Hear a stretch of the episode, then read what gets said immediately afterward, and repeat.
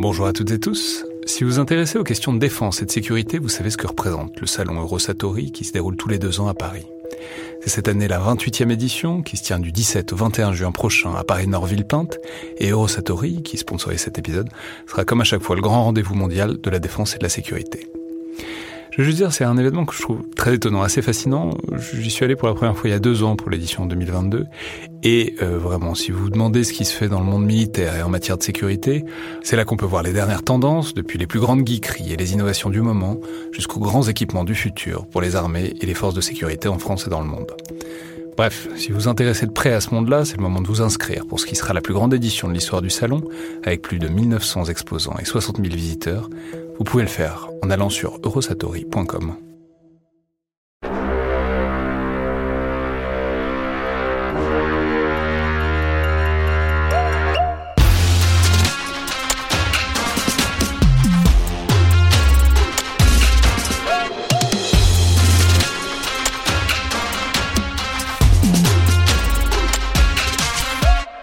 Bonjour à toutes et tous et bienvenue dans le Collimateur, le podcast consacré aux questions de défense et aux conflits armés, un podcast associé au Rubicon et réalisé en partenariat avec le Centre des études de sécurité de l'IFRI et avec le soutien de la DGRIS du ministère des Armées. Je suis Alexandre Jublin et aujourd'hui, pour parler de l'Allemagne et de son outil de défense dans un contexte de remontée en puissance déclarée euh, des armées allemandes qu'il faudra évidemment interroger, mais aussi sur fond de signes euh, inégalement encourageants disons ça, sur les coopérations de défense franco-allemandes euh, dans les dernières semaines.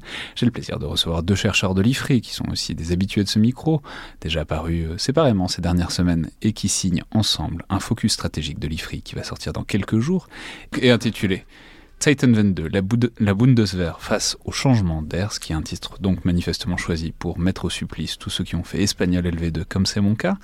Alors tout d'abord Léo Peria-Peigné, chercheur au Centre des études de sécurité de l'IFRI, l'un de nos référents nanars du podcast, puisque vous venez régulièrement parler de très mauvais films comme Battleship ou Furtif, mais vous étiez aussi évidemment apparu dans l'émission sur les stocks d'armes, donc bonjour Léo, bienvenue à nouveau dans le collimateur. Bonjour.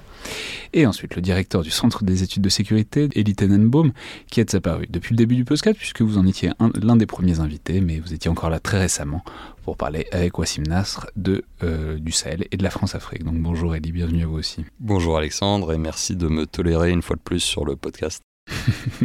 C'est évidemment avec plaisir.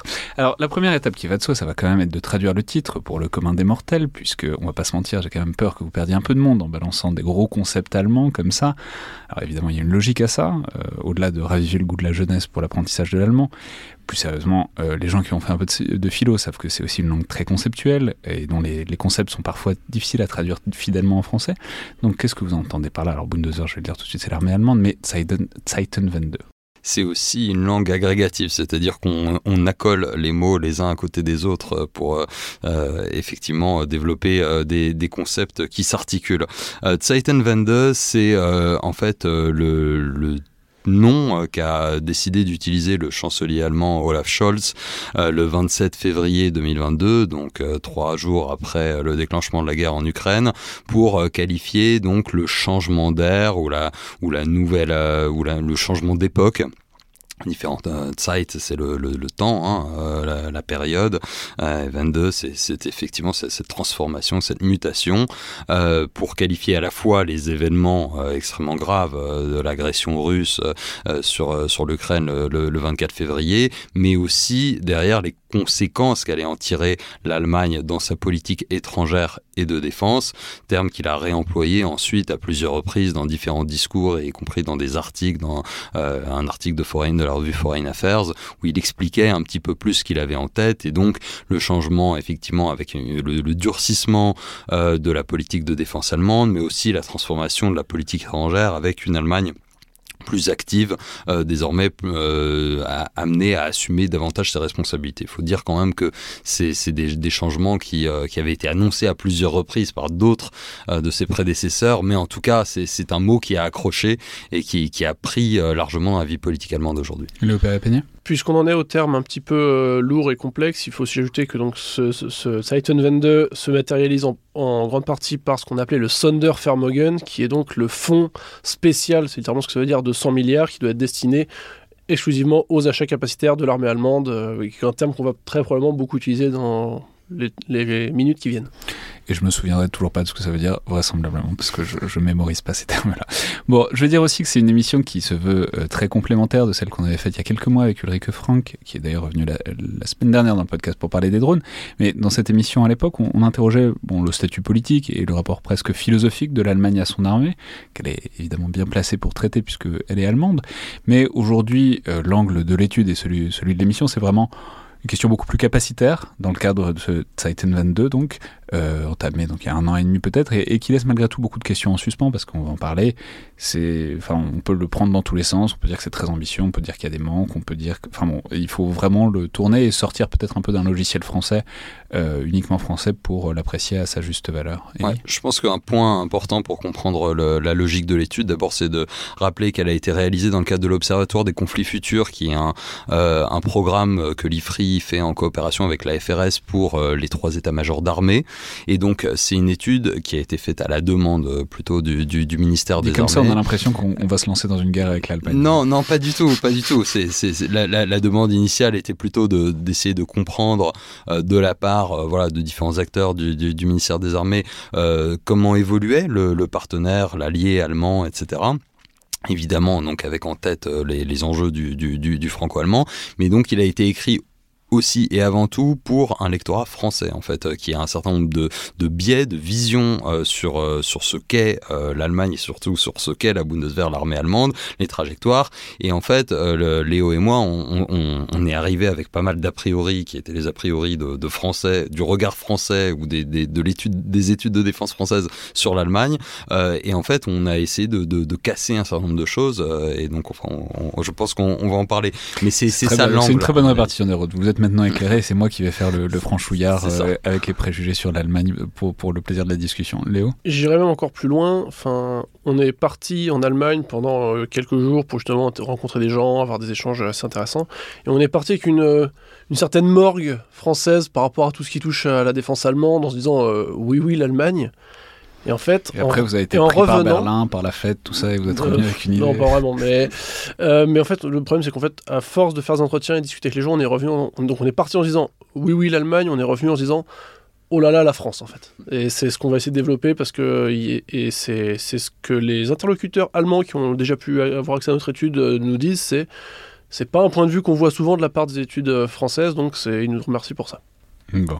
Alors déjà pour placer le contexte, il faut sans doute mesurer d'où on part et donc rappeler bon, déjà l'énorme mouvement de décrue qu'il y a eu depuis 30 ans et à partir d'un modèle armé qui était tout autre. Donc juste, on va replacer quelques bases et est-ce qu'on peut commencer par rappeler ce qu'était bah, l'armée allemande pendant la seconde moitié du XXe siècle et notamment comment elle s'inscrivait dans un cadre général de guerre froide qui est à la fois complètement passé et en même temps qui continue d'être le cadre général notamment d'alliance qui structure euh, la politique de défense euh, allemande. Dans, dans, les années 80, donc juste avant la chute du mur, on a affaire à une Bundeswehr, donc une armée allemande, qui est en, matière conventionnelle peut-être la plus puissante d'Europe et d'assez loin. On a une armée de terre qui, se, qui est dotée de plusieurs dizaines de divisions, plus de 30 divisions il me semble, il faudrait, faudrait revoir les chiffres, mais souvent des divisions blindées, donc une puissance euh, conventionnelle très importante. Rappelons que c'était globalement eux qui étaient censés arrêter la déferlante euh, soviétique euh, qui risquait qui de nous chez eux de toute façon. Ouais, puis chez nous, c'est l'affinité. donc on était quand même sur un modèle d'armée qui était déjà très conventionnel, très continental, très porté sur la défense terrestre du territoire. Euh, et qui s'est retrouvé d'ailleurs avec la chute du mur, à la tête d'une armée encore plus imposante, puisqu'elle a absorbé sa, sa consoeur de l'autre côté du mur. Donc on avait vraiment affaire à un, pour un pays qui politiquement était peut-être encore assez, euh, pas encore le partenaire qu'il est aujourd'hui, mais qui était quand même un, partenaire militaire très important au sein de l'OTAN et a fortiori au moins en Europe. Et qui était, euh, j'ai appris en vous lisant, un gros catalyseur, puisque vous indiquez que notamment dans les années 80, il y avait des énormes exercices, des exercices Reforger, qui sont des trucs mais de colossaux, très répété, il y en avait plusieurs dizaines par an et où tout le monde venait pour globalement s'entraîner à défaire les soviétiques, euh, mais en Allemagne. C'est-à-dire que euh, la Bundeswehr a été créée en 1955, on s'en souviendra dans, dans, dans les, les, les, cours d'histoire, comme l'armée allemande de l'OTAN. Euh, c'est-à-dire que les Américains avaient une présence militaire importante en Allemagne et en Europe en général face, face aux Soviétiques. L'Allemagne, euh, la, République fédérale d'Allemagne, l'Allemagne de l'Ouest, ne faisait pas euh, encore partie de l'OTAN et les Américains appelaient depuis la guerre de Corée au moins à une remilitarisation au moins partielle de l'Allemagne pour pouvoir finalement déjà partager le fardeau. on était déjà sur la problématique là. Les Européens doivent pouvoir faire plus pour leur propre défense les, les Américains sont prêts à être là, mais, mais, mais ils peuvent pas tout faire.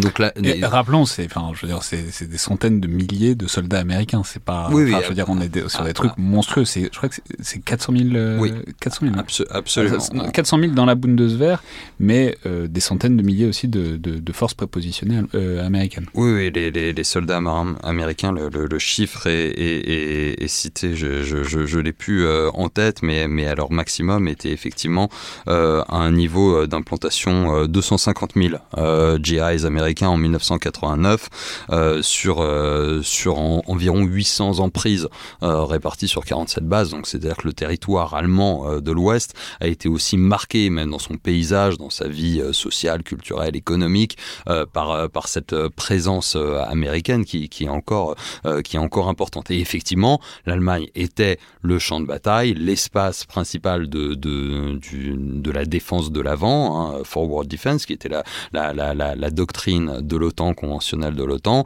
et donc le lieu où finalement tout devait s'organiser, et donc euh, les, exercices Reforger, Return Forces to Germany, c'est-à-dire qu'il fallait être capable euh, de, de, transbahuter euh, des, des, des, divisions américaines entières depuis le continent américain vers l'Allemagne rapidement pour pouvoir en fait appeler les échelons de renfort en, en cas d'une attaque soviétique. Les, les 250 000, c'était juste pour patienter. Absolument ensuite, il fallait envoyer vraiment les troupes. pour encaisser le premier choc, mais il faut se souvenir aussi d'une d'une armée rouge, enfin, euh, et, des, et, des, armées du pacte Varsovie, parce qu'il n'y avait pas que l'armée soviétique euh, qui était euh, là aussi sur des effectifs pléthoriques et avec et avec un ordre de bataille qui, quoi qu'il arrive, même en intégrant les échelons subsidiaires de l'OTAN venus des États-Unis, et dépassait en nombre quantitativement les, les, les capacités de l'OTAN.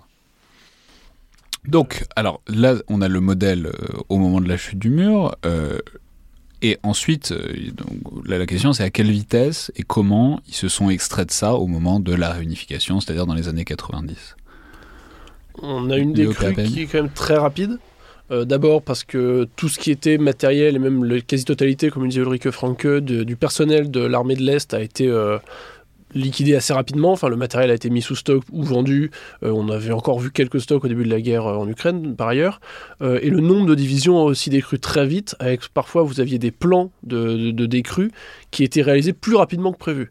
Ce qui fait qu'on s'est retrouvé, enfin, les Allemands se sont retrouvés assez rapidement, un peu comme la France d'ailleurs, avec un format à quelques divisions, soit souvent dix fois moins que ce qui était, ce qui était le cas dix ans plus tôt. Et aujourd'hui, l'armée allemande, c'est deux divisions et demie globalement, un peu, un peu comme en France. Pour les forces terrestres. oui, pour les forces terrestres toujours, euh, ce qui est quand même bien, bien éloigné de ce qui était le cas à l'époque. Pour tout ce qui est forces euh, aériennes, le constat est le même, même si vous avez, je crois, une division par 5, il me semble, ou peut-être un peu moins du nombre d'avions de combat. Et pour la marine, par contre, ça, c'était moins, ça a été moins la question. La marine restant comme le parent pauvre des, des, des forces armées allemandes. C'est-à-dire qu'il y a un cadre aussi diplomatique, il faut bien comprendre, de la réunification allemande. Les soviétiques, qui sont encore présents en 1989-90 au moment des négociations sur la réunification après la chute du mur, imposent euh, en fait une, une, une, réduction drastique de, de l'état de la Bundeswehr. Ils disent c'est la condition pour la réunification. Ils, ils, fixent une limite maximum euh, à 370 000 hommes pour l'ensemble de l'Allemagne la, de, de réunifiée. Ça, c'est le traité 2 plus 4, euh, donc qui est signé en septembre 1990, qui permet la réunification. Donc, donc c'est très marrant quand même. Ils, ils fixent un maximum donc de 370 000, et là, les Allemands disent euh, hold my beer, et ils, ils, décroissent en fait beaucoup plus rapidement. C'est ça. C'est-à-dire que assez rapidement, on part sur des cibles de 250 000 hommes, alors que alors que le, le, le cap soviétique était effectivement, enfin l'exigence soviétique était, était à, à, 370 000. Par ailleurs, euh, soit, soit dit en passant, c'est aussi dans le cadre de ce fameux, les négociations de ce fameux traité 2 plus 4 que se pose la question de l'intégration de la partie de l'Allemagne de l'Est à l'OTAN, avec l'hypothèse poussée par certains qu'il y aurait eu une promesse qu'il n'y aurait pas d'extension, promesse qui n'a pas, n'existe pas, qui n'est pas présente dans ce traité du plus 4. Donc à un moment c'est évoqué et ça n'est jamais contre-signé par par les, différentes puissances de plus 4. Donc l'idée d'une extension de l'Allemagne et d'une extension de l'OTAN à l'ensemble du territoire allemand réunifié est, évidemment intégrée. Donc la question ensuite, c'est comment ça se traduit? Parce que quand on décroît une armée de presque un tiers, euh, enfin elle est saignée à blanc, hein, euh, d'un point de vue capacitaire, d'un point de vue, euh, d'un point de vue de ce qu'ils savent faire, de ce qu'ils peuvent faire. Et d'ailleurs, qu'est-ce qu'ils en font? Parce qu'au fond, si on regarde, bon, les années 90, ils sont occupés par ça, mais il n'y a pas énormément de choses. Enfin, est-ce qu'ils sont engagés? Dans les Balkans? Est-ce qu'ils sont engagés en Afghanistan? C'est-à-dire, comment est-ce que euh, l'armée allemande sert malgré tout euh, pendant ce temps-là? Oui, je pense que c'est ça qui est très important, c'est qu'au même moment où euh, a lieu la réunification, a lieu la fin de la guerre froide, et bien finalement la raison d'être même de la Bundeswehr, qui était effectivement de, de d'offrir une défense territoriale face à une menace euh, continentale euh, massive soviétique, elle n'a plus de, de raison d'être. Et euh, dans à la fois la loi fondamentale et un certain nombre de, d'éléments culturels ancrés dans la Bundeswehr des années 55, 60, 80, sont, c'est, c'est l'idée que c'est une force strictement défensive. Hein. On a à peu de choses près sur, sur la philosophie des forces d'autodéfense japonaises, d'une certaine manière, et qu'elles ne sont pas là pour se projeter à l'extérieur, qu'elles ne sont pas euh, en aucune manière des, des capacités offensives. Et donc dans les années 90, la force défensive territoriale continentale, elle n'a pas forcément euh, raison d'être. En revanche, il y a une sollicitation effectivement pour de nouvelles types de nouveaux types de nouveaux types de missions euh, des missions de maintien de la paix de stabilisation. Les Balkans effectivement en font partie.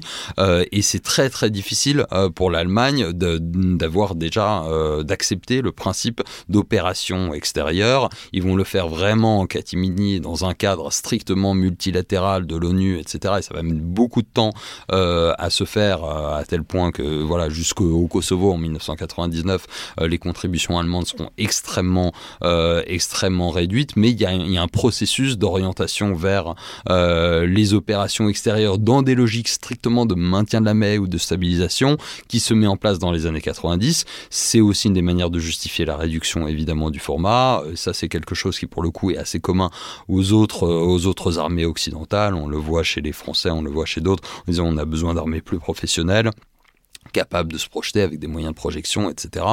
Euh, et puis arrive 2001, le 11 septembre, euh, le 11 septembre, les opérations euh, en Afghanistan. Et là, du côté allemand, on retouche là un des éléments fondamentaux de la culture stratégique allemande post post 45, le lien fondamental avec les États-Unis et, et, donc ils sont embarqués dedans. Voilà, ils sont embarqués dedans. Et donc il y a une présence de l'armée allemande de la Bundeswehr en, en Afghanistan qui va être une opération très importante, très longue et très structurante pour la Bundeswehr sur toute la, décennie, euh, plus encore que la, 15, au moins 15 ans en Afghanistan, euh, sous, un angle, sous un angle stabilisation avec, euh, avec la, rencontre progressivement avec un théâtre qui va se durcir et avec ce qui était censé être une, opération post-conflit qui devient effectivement une opération de conflit, voire de contre-insurrection. C'est très difficile à accepter pour l'opinion publique allemande et pour la classe politique allemande.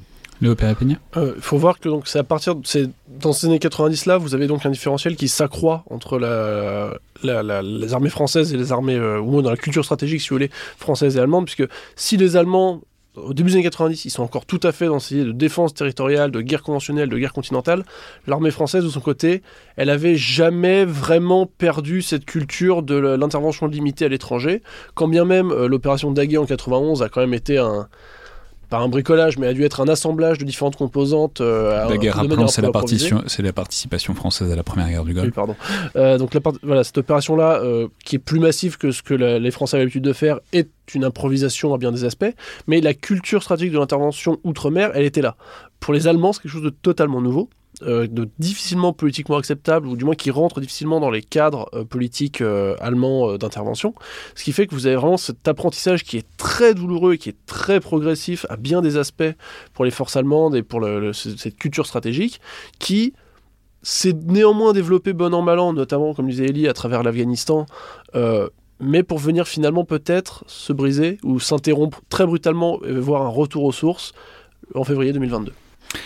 Bah, faut donc euh, qu'on en arrive à ce moment d'inflexion qui est euh, ce Titan 22 qu'on matérialise facilement par le discours de Olaf Scholz euh, du 27 février 2022 et notamment par donc l'annonce de ce mot allemand. Zeitenwende Non, non, le, le, budget. Le Sondervermögen. Voilà. Euh, de, donc ce fonds de 100 milliards pour moderniser, pour mettre à niveau les armées allemandes, mais j'ai appris en vous lisant que c'était en fait déjà totalement dans les tuyaux, dans les tuyaux de la coalition euh, qui arrivait au pouvoir quelques mois avant, euh, qui porte Olaf Scholz au poste de chancelier. Donc voilà, comment, le comprendre, ces 100 milliards? Est-ce que c'est. Alors évidemment, c'est beaucoup, on a tous fait des caisses sur les 100 milliards, mais dans le fond, c'est pas non plus la rupture euh, que certains pouvaient attendre.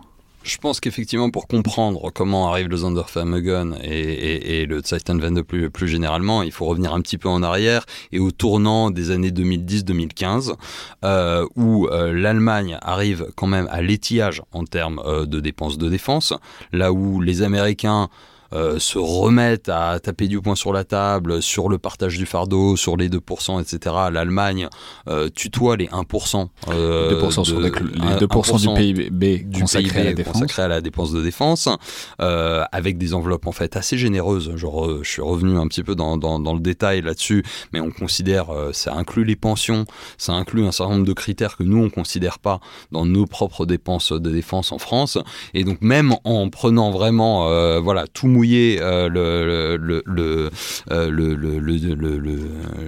le, paquet défense allemand, ils, descendent vraiment très bas à ce moment-là. ils ont des taux de disponibilité qui sont catastrophiques, etc. Et donc l'Allemagne apparaît comme vraiment pas sérieuse. là, on est sur les années, le tournant des années 2010, à un moment où euh, les, Américains, euh, notamment euh, sous, Obama, disent écoutez, il va falloir que vous fassiez beaucoup plus parce que nous, on est en train de pivoter vers l'Asie et c'est le début du, du pivot vers l'Asie.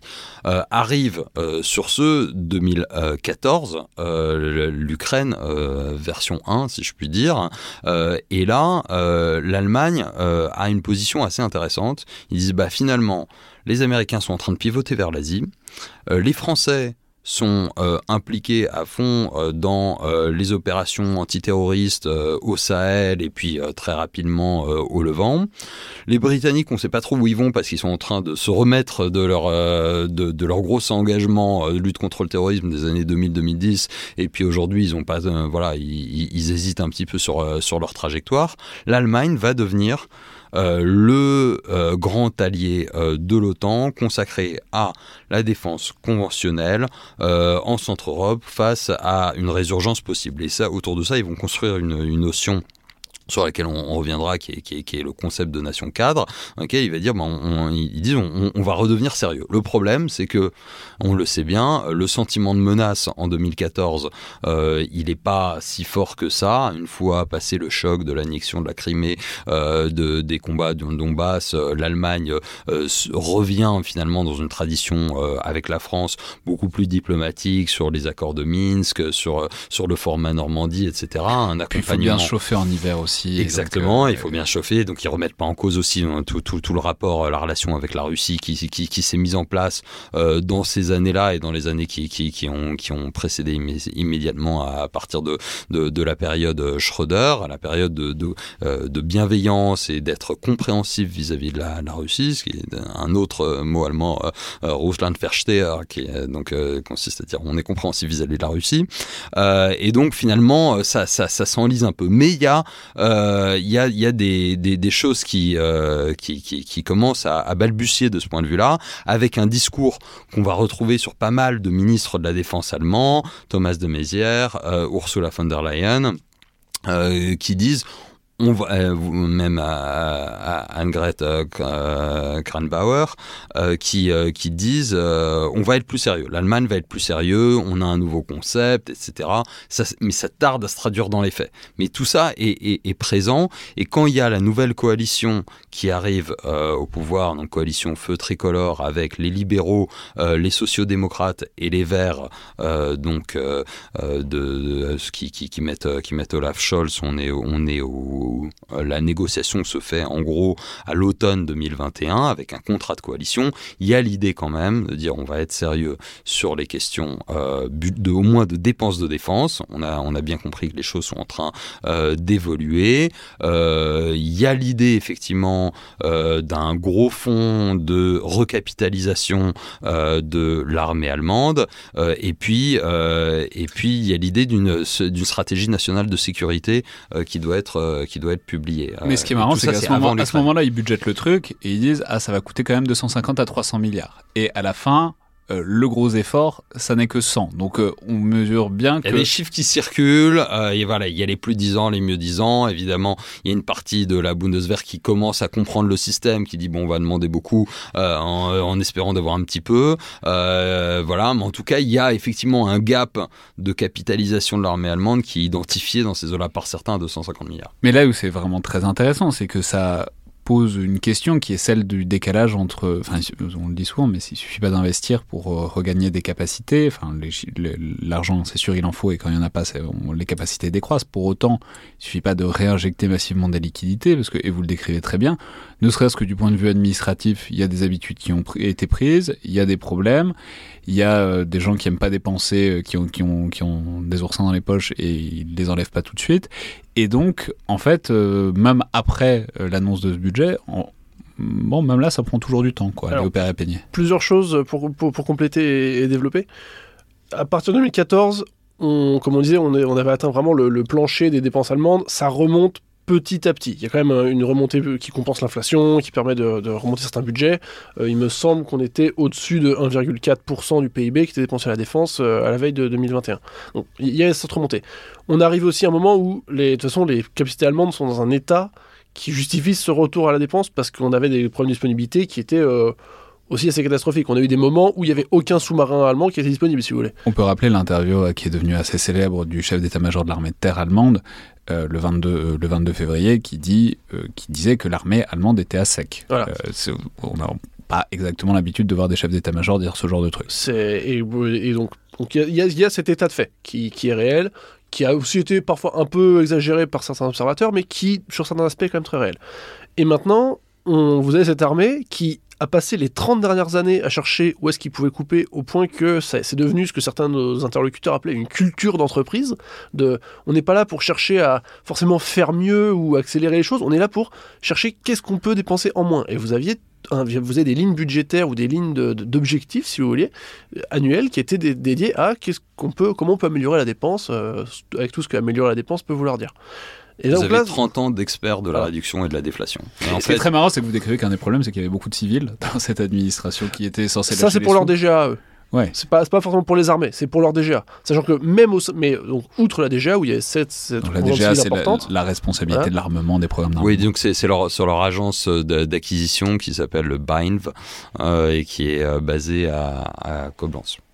Mais même en dehors de, de, cette agence, plus, très civilisée, même au sein des armées, vous aviez cette mentalité de recherche de, de, de, sérieux budgétaire très très très très germanique.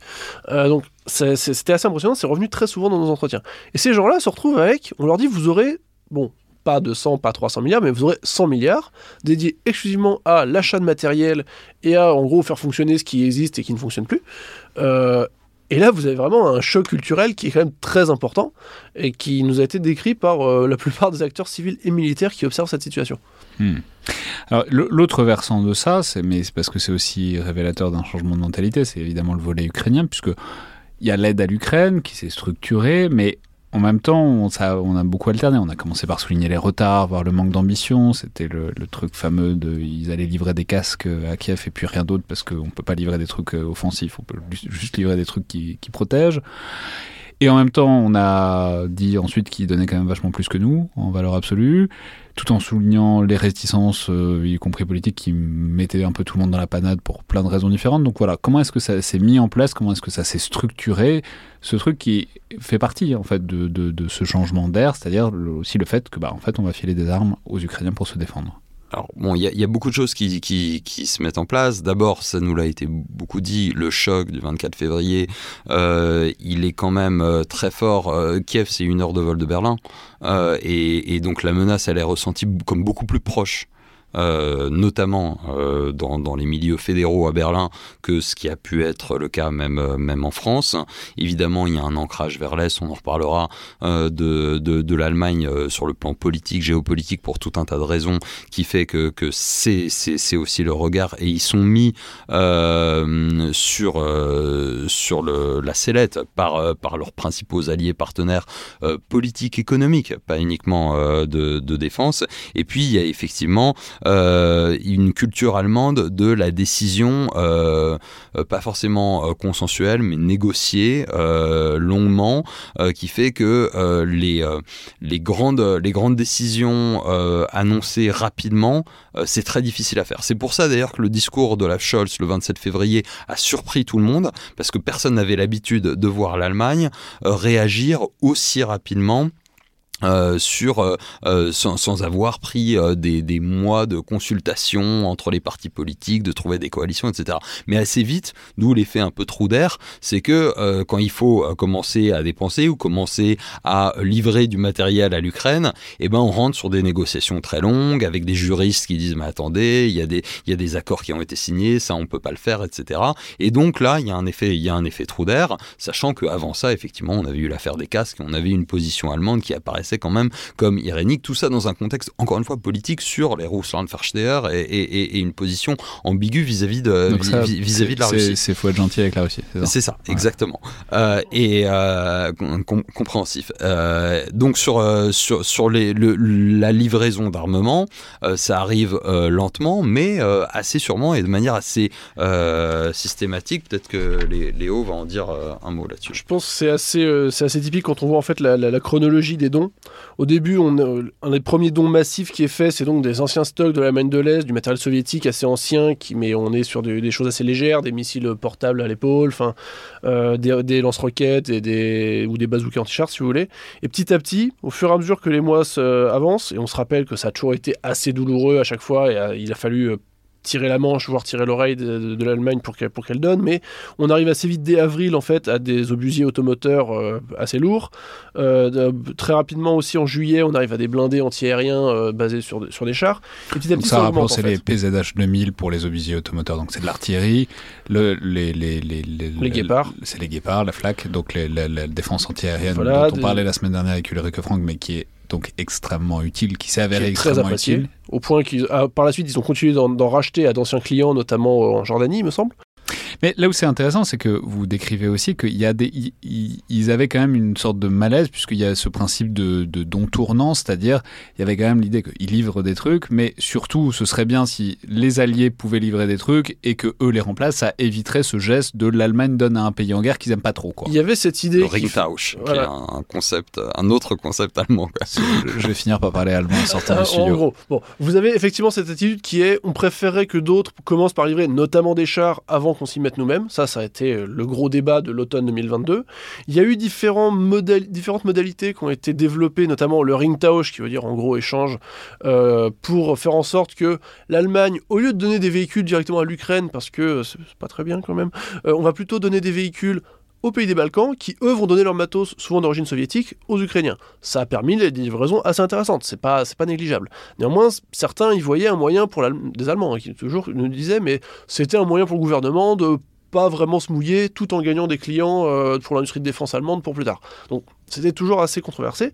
Néanmoins, on arrive finalement en mars 2023 à enfin l'annonce de l'envoi des, chars de combat modernes qui sont finalement arrivés relativement vite, puisque dès, cet été, ils étaient sur le terrain.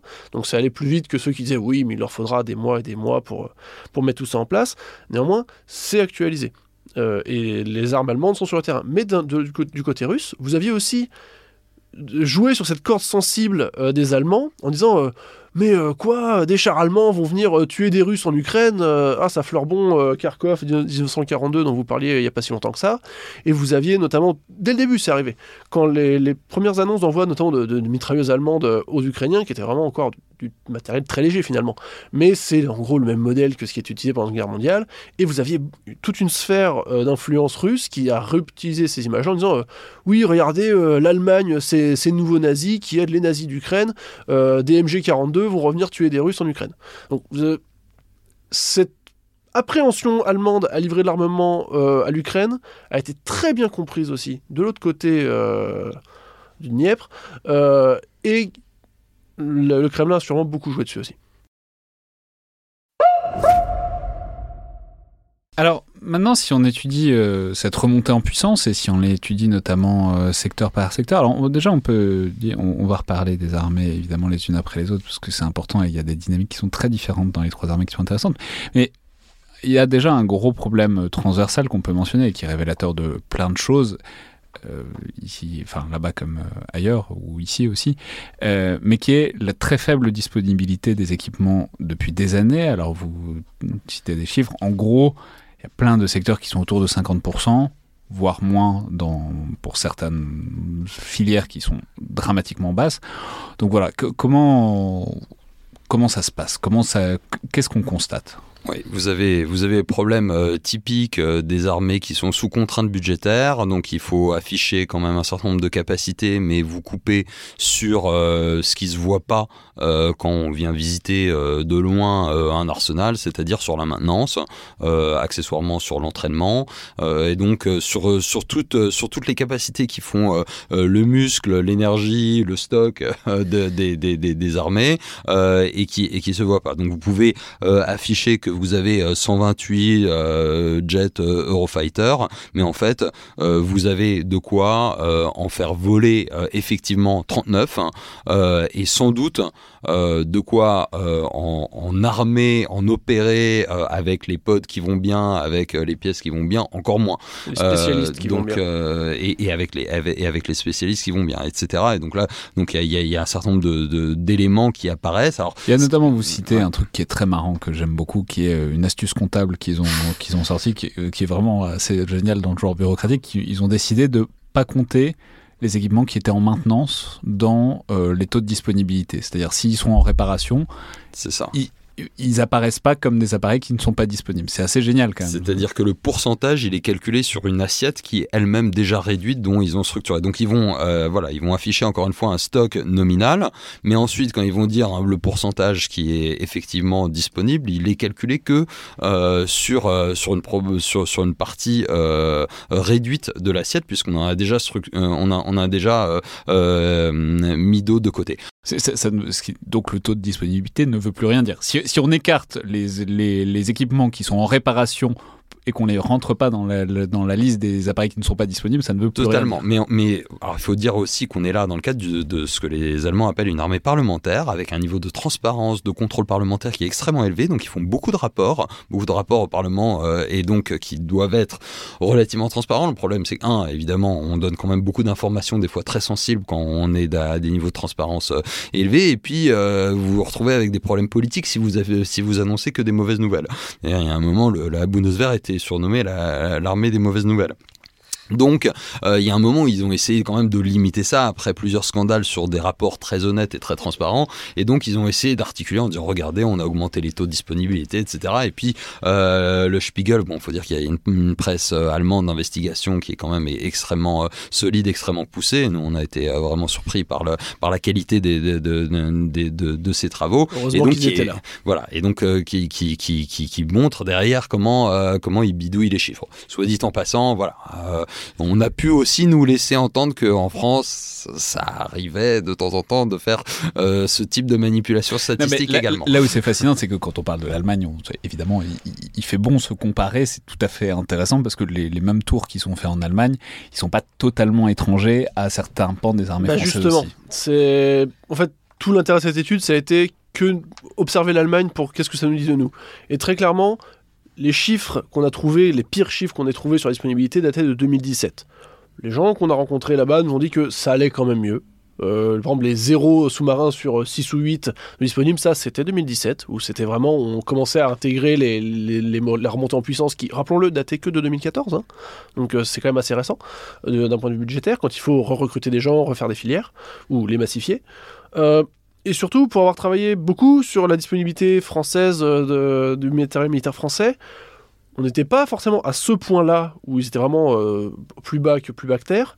Néanmoins, on n'était pas forcément très bon non plus. Et pour avoir travaillé donc euh, sur les stocks, comme vous l'avez dit euh, plus tôt, on m'a parlé une ou deux fois, de, notamment de navires français, de navires de guerre français qui étaient partis en mer.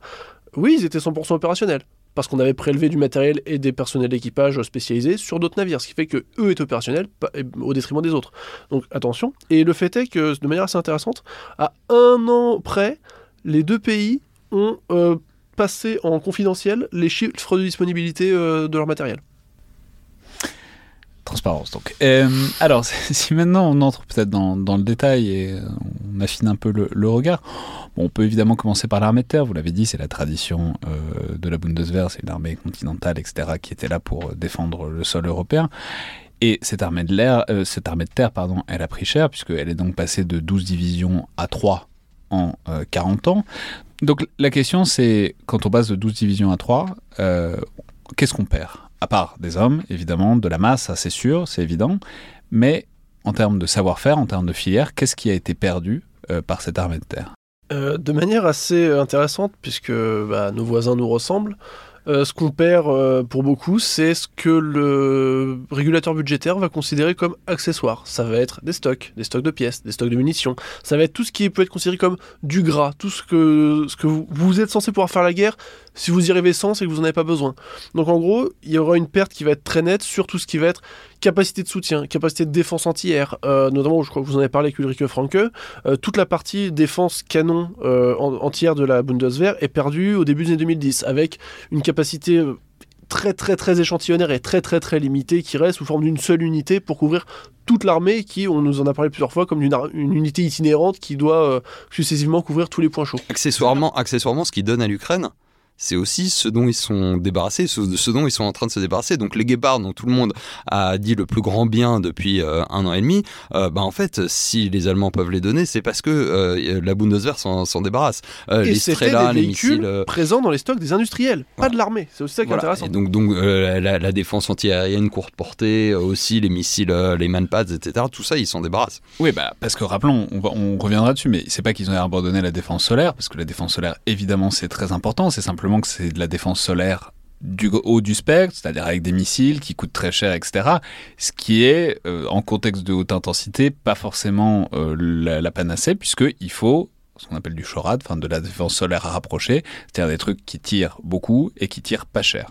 Donc typiquement les guépards qui ont des gros canons avec des obus et qui marchent bien. Après, c'est pas comme si leur défense solaire longue portée était aussi euh, NEC plus ultra, puisqu'ils restent sur du Patriot Pack 2. Euh, et donc, d'ailleurs, c'est tout l'enjeu de, European Sky Shield qui est lancé, de recapitaliser mais ils ont des projets, et c'est des projets qui sont là depuis un certain temps, qu'ils ont lancés. Ils, insistaient, enfin, en tout cas, ils investissaient sur le haut du spectre, et tout le bas du spectre a dégagé. De même qu'en France puisque pour le coup, la défense entière rapprochée au canon a complètement disparu bien avant euh, les Allemands d'ailleurs. Il me semble que les derniers véhicules chenillés disposant d'une défense anti-aérienne rapprochée disparaissent, euh, disons canon, pas missile, c'est encore différent, mais disparaissent même avant la fin des années 90.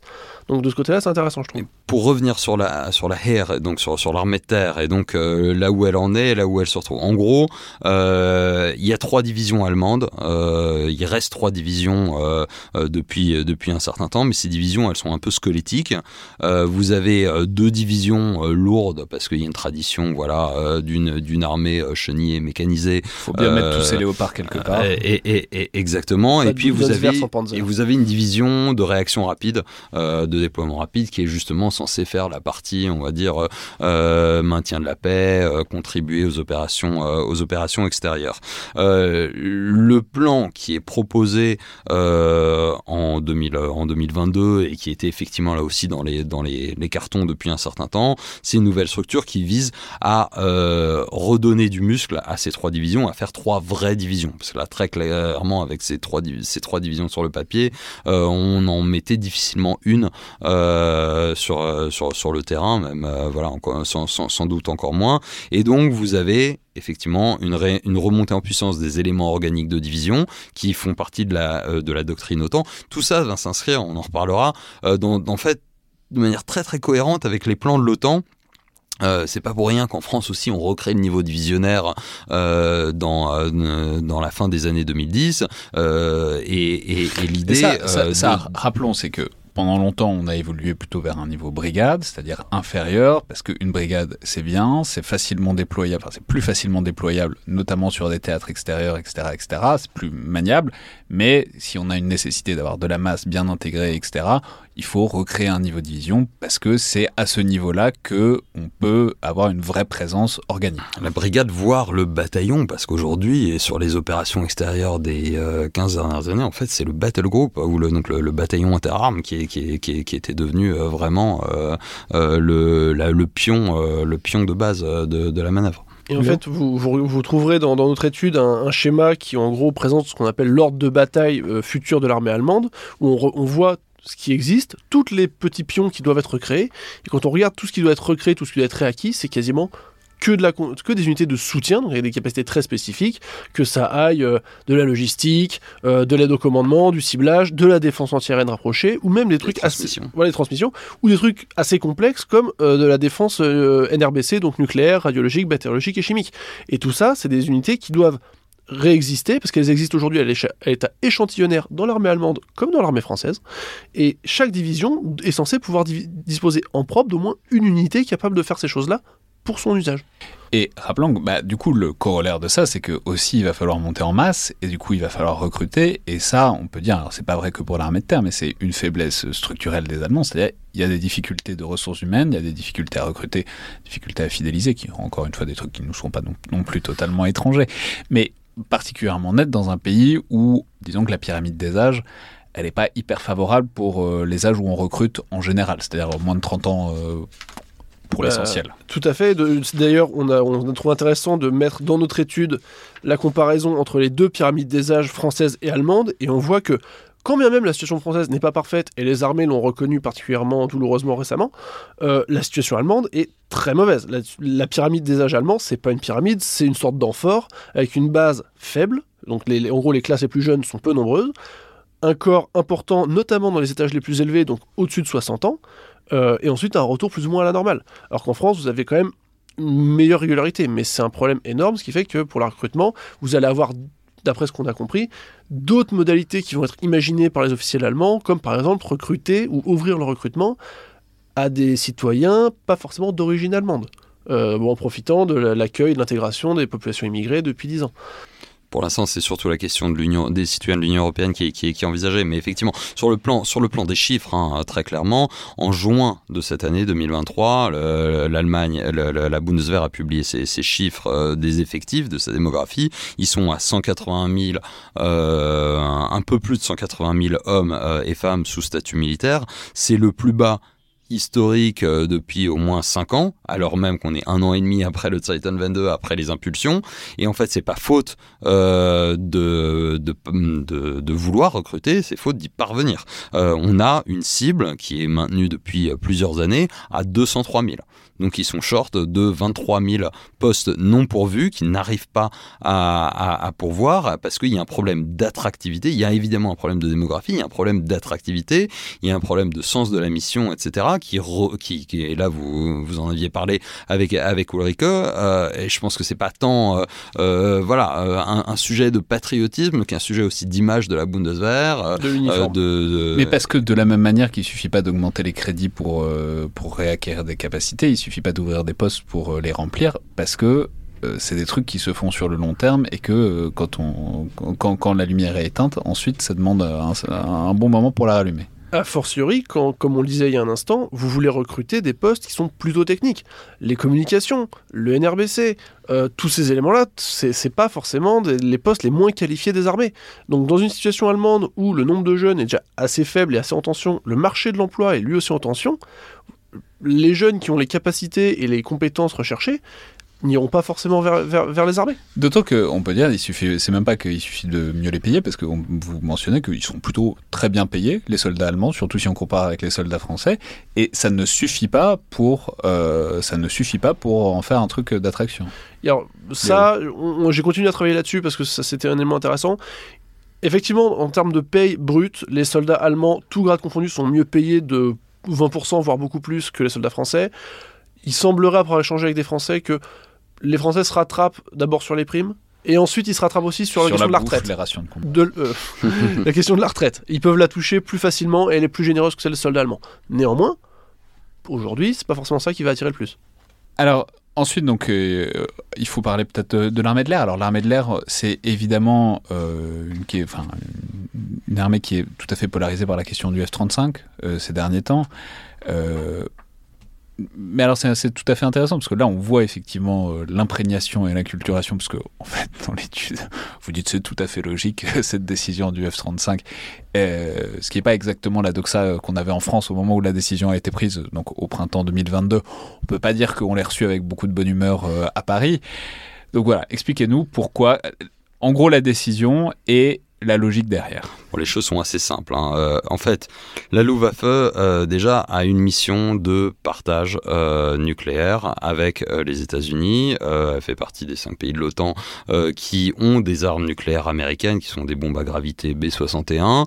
Euh, dans dire quoi bombe à gravité? Je me suis toujours demandé. Bah, c'est pas des missiles, c'est des bombes à gravité. Ça, je pense que le, le, voilà. Mais je trouve que pour décrire l'arme nucléaire, bombe à gravité, c'est une jolie manière de le dire. Et, ça fait très Star Trek. Et, et, exactement. Enfin, euh, c'est pas des C'est pour distinguer une bombe planante qui est un peu différente, qui va pouvoir aller plus loin. Et, et, surtout de, oui, effectivement, et puis de, de, de, missiles qui sont, euh, voilà, aujourd'hui la plupart des, des, des, armes nucléaires. Donc, en gros, c'est des technologies euh, euh, plutôt anciennes. B61 remonte effectivement aux, aux, années 60, mais il n'empêche que ce sont des armes nucléaires et qui. c'est pas très grave de rater un peu quand on met une arme nucléaire. Exactement. et, et, le principe même, le message politique de résolution, de dire, ben voilà, vous avez des armes nucléaires américaines qui sont sous les ailes euh, d'avions euh, euh, opérés par des, par, par des, pays alliés est évidemment un sens fort dans voilà, la démonstration de la dissuasion élargie des, des États-Unis. Donc pour ça, évidemment, si vous voulez pouvoir mettre des bombes nucléaires américaines sous vos avions, eh ben, les Américains, ils ont quelques contraintes et on le comprend bien. D'abord, d'avoir des avions américains qui soient homologués pour porter des bombes américaines. Donc, vous vous en retrouviez avec euh, euh, un choix qui était le F-35 ou euh, des F-18 qui auraient été adaptés pour cette mission. Mais on pourrait faire remarquer que ça n'a pas toujours été le cas parce que jusqu'à présent la dissuasion américaine, la dissuasion nucléaire portée par les Allemands c'était par des tornados et les tornados c'est pas des avions américains, c'est des avions européens. germano-anglais. Donc les Anglais avaient pu le faire homologuer. Et, en fait, c'est des, ouais, disons que c'est des avions qui avaient été. ce que je veux dire, c'est on aurait pu imaginer, on aurait pu, on peut, on pouvait déconstruire un peu l'argument, notamment du côté de Paris, avec l'idée que oui, en fait, euh, si on a envie de faire homologuer un truc, on pourrait peut-être le faire. Tout Ils ont été homologués pendant la guerre froide. Autre temps, autre mer. Et pour tout un tas de raisons, l'Eurofighter n'était pas un candidat euh, envisagé, considéré comme, euh, comme possible par, par le DoD. et donc, et le Rafale pas trop non plus. Et, le Rafale pas trop non plus. et donc, et donc le, assez rapidement, en fait, si... Alors, la, la question du maintien de la mission nucléaire s'est posée. D'autant plus que euh, le contrat de coalition euh, avait euh, négocié difficilement le, principe du maintien du partage nucléaire, mais avant ça, on avait quand même du côté des Verts, voire du côté des sociodémocrates, des gens qui étaient intéressés au statut observateur de l'Allemagne, au traité d'interdiction des armes nucléaires, et donc en fait la question du, maintien de cette mission était posée, et du coup dans la communauté nucléariste française, en fait, c'était plutôt vu comme un soulagement que le DCA, Dual euh, Capable Aircraft, euh, soit euh, reconduit. Et donc finalement à partir de là vous aviez le F-18 et le F-35 et très clairement ça faisait pas sens euh, pour euh, la Luftwaffe pour tout un tas de raisons de choisir le F-18 sauf à, effectivement se dire que euh, un jour un SCAF arriverait avec avec une avec une capacité à porter des armes nucléaires mais dont on voyait bien que c'était pas la, la, trajectoire transatlantique en tout cas. Ah, parlons-en parce que c'est évidemment l'éléphant dans la pièce, c'est-à-dire le SCAF donc qui est censé être un programme franco-allemand et donc là, avec la décision de prendre des F-35, ils se projettent quand même vachement dans l'avenir et il va y avoir des problèmes. Alors déjà, quel sens ça aurait d'investir tant pour des F-35 parce qu'on peut rappeler que ça coûte, ça coûte un bras quand même. Hein. et d'ailleurs, c'est pour ça que la Luftwaffe récupère beaucoup des, du, crédit de, des 100 milliards, parce qu'il faut bien les acheter, ces F-35, euh, aux Américains, et ça coûte très très cher. Et euh, le deuxième, dont on reparlera, le deuxième problème dont on reparlera problème, euh, peut-être, mais c'est que s'ils s'engagent avec l'F-35 pendant un certain temps, euh, plusieurs décennies vraisemblablement, et eh ben s'il y a un SCAF, il va y avoir des gros problèmes de, de compatibilité, parce que c'est a priori c'est pas deux systèmes qui vont évoluer avec le même logiciel. Euh, et c'est rien de le dire. Et donc, euh, voilà, quoi. quand on les voit acheter des F-35, ça pose évidemment des questions sur leur motivation à euh, investir massivement pour un SCAF dans les années qui viennent. Léo Pérépénier Alors, d'abord, rappelons qu'ils en ont acheté entre guillemets que 35 F-35. Donc ça va rester une composante mineure de leur armée de l'air, qui sera encore composée au moins jusqu'au SCAF, et on verra après, euh, d'Eurofighter, donc d'avions européens, sachant que l'Eurofighter, qui avait été en lice pour se qualifier sur la bombe nucléaire euh, américaine, les Allemands, les Américains n'ont jamais répondu. Donc il y avait cette idée que, ok, ils ont poussé pour acheter les F-35. Maintenant, le SCAF, faudra voir, est-ce que les, les Allemands resteront sur une armée duale, une armée de l'air duale, avec un chasseur bombardier euh, standard et un, autre dédié à l'armement nucléaire?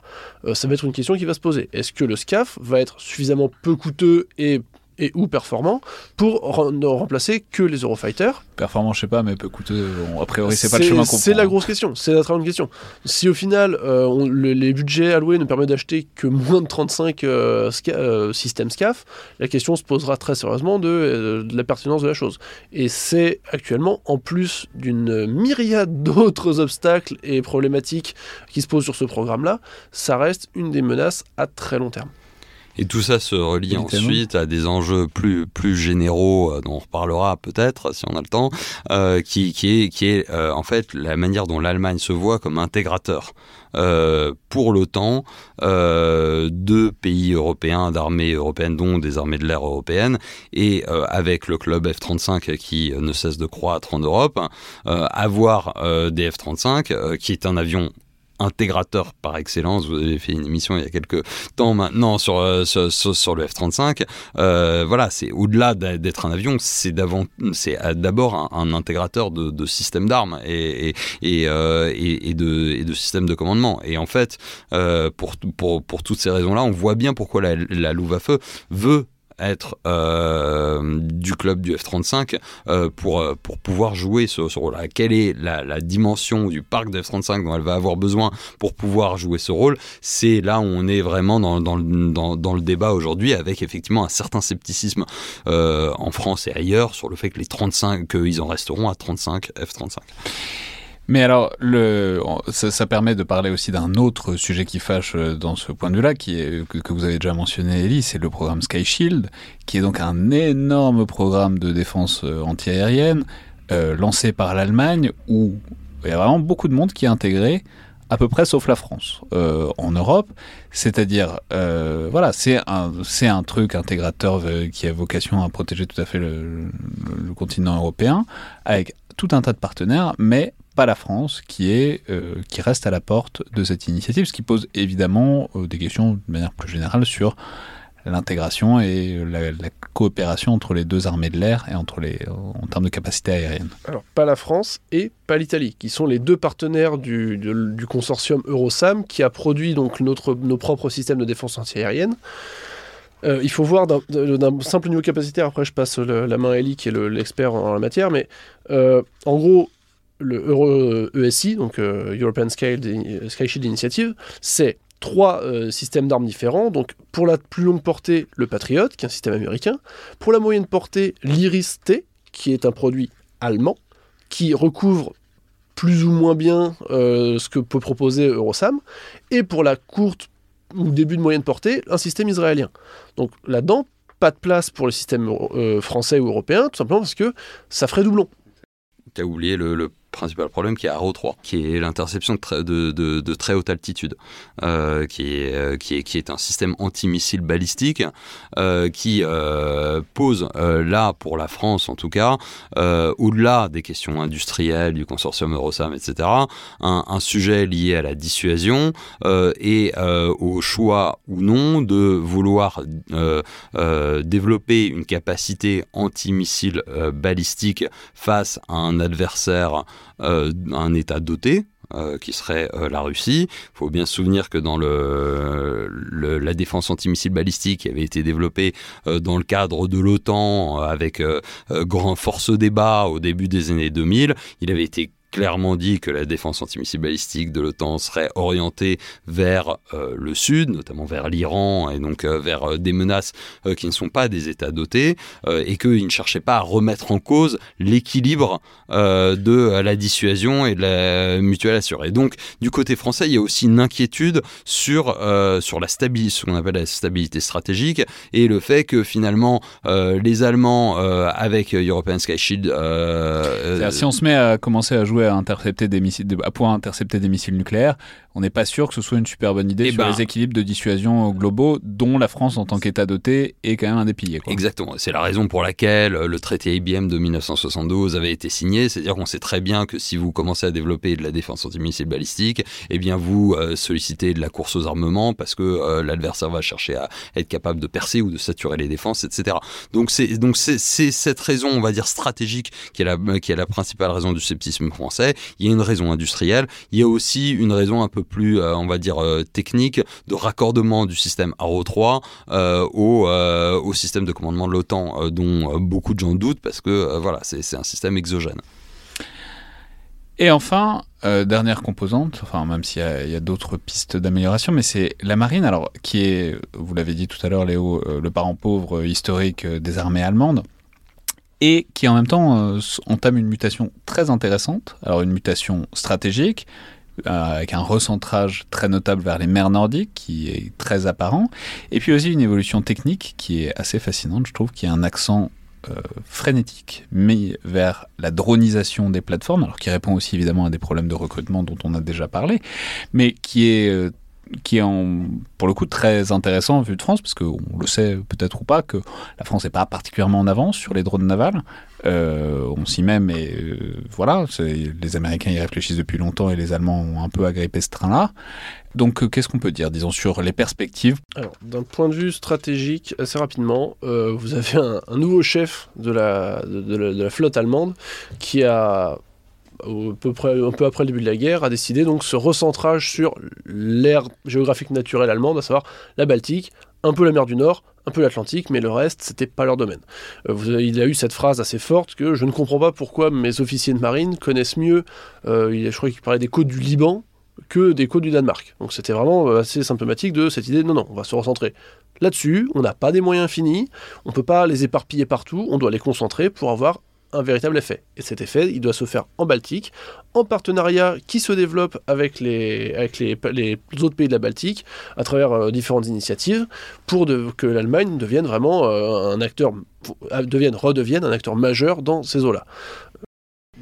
Ouais, je pense que le message est très clair. Euh, la Deutsche Marine n'a pas vocation à être une marine océanique c'est une marine euh, de mer fermée. Et euh, une marine de mer fermée, ça se voit dans les choix capacitaires qui sont faits, parce que vous n'avez pas forcément besoin d'avoir des navires avec des énormes élongations, une grande autonomie. Par contre, vous avez besoin d'avoir des navires très bien armés, parce que qui dit mer fermée euh, et, et, eau peu profonde, beaucoup de menaces, avec des menaces côtières un petit peu partout, avec de, de, de, de, la densité de, de, trafic, etc. Donc en fait, c'est des capacités très différentes. Et là, en on gros, cet endroit qui est la Baltique où on se regarde un peu les yeux dans les yeux avec les Russes, bon, il faut, il faut muscler un peu le jeu là-haut, quoi. Oui, euh, un peu beaucoup, puisque vous avez Kaliningrad, vous avez évidemment euh, le, le, golfe d'Helsinki, vous avez un certain nombre de, de, choses, et puis il y a un enjeu d'intégration de marines partenaires. On dit beaucoup depuis l'intégration de euh, la Finlande et désormais la Suède dans l'OTAN que la Baltique va devenir un lac de l'OTAN. C'est pas tout à fait vrai, puisque en fait on a,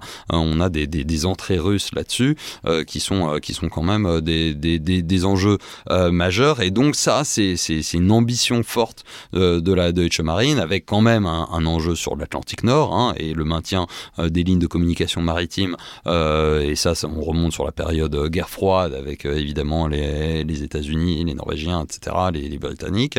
Mais on va avoir deux axes principaux et un petit axe sur l'Indo-Pacifique, où vous allez avoir finalement une frégate allemande qui sera présente aux grands exercices RIMPAC tous les deux ou trois ans, mais pas beaucoup plus. Et ça, de ce point de vue-là, la divergence avec la marine française était assez intéressante.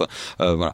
pareil sur la dronisation, ça, ça a du sens de développer la dronisation sur des petites mers fermées parce que en fait vous maîtrisez évidemment beaucoup mieux. Euh, si vous êtes sur des eaux peu profondes, et eh ben les drones sous-marins, euh, vous êtes moins perturbé par la question des, des, des, profondeurs et des, et des formes d'ondes qui sont bloquées par la oui, parce que, le corollaire d'avoir des drones, c'est qu'il faut encore être capable de communiquer avec eux. Alors autant ça va bien relativement quand on a des satellites pour des, plateformes de surface pour des navires.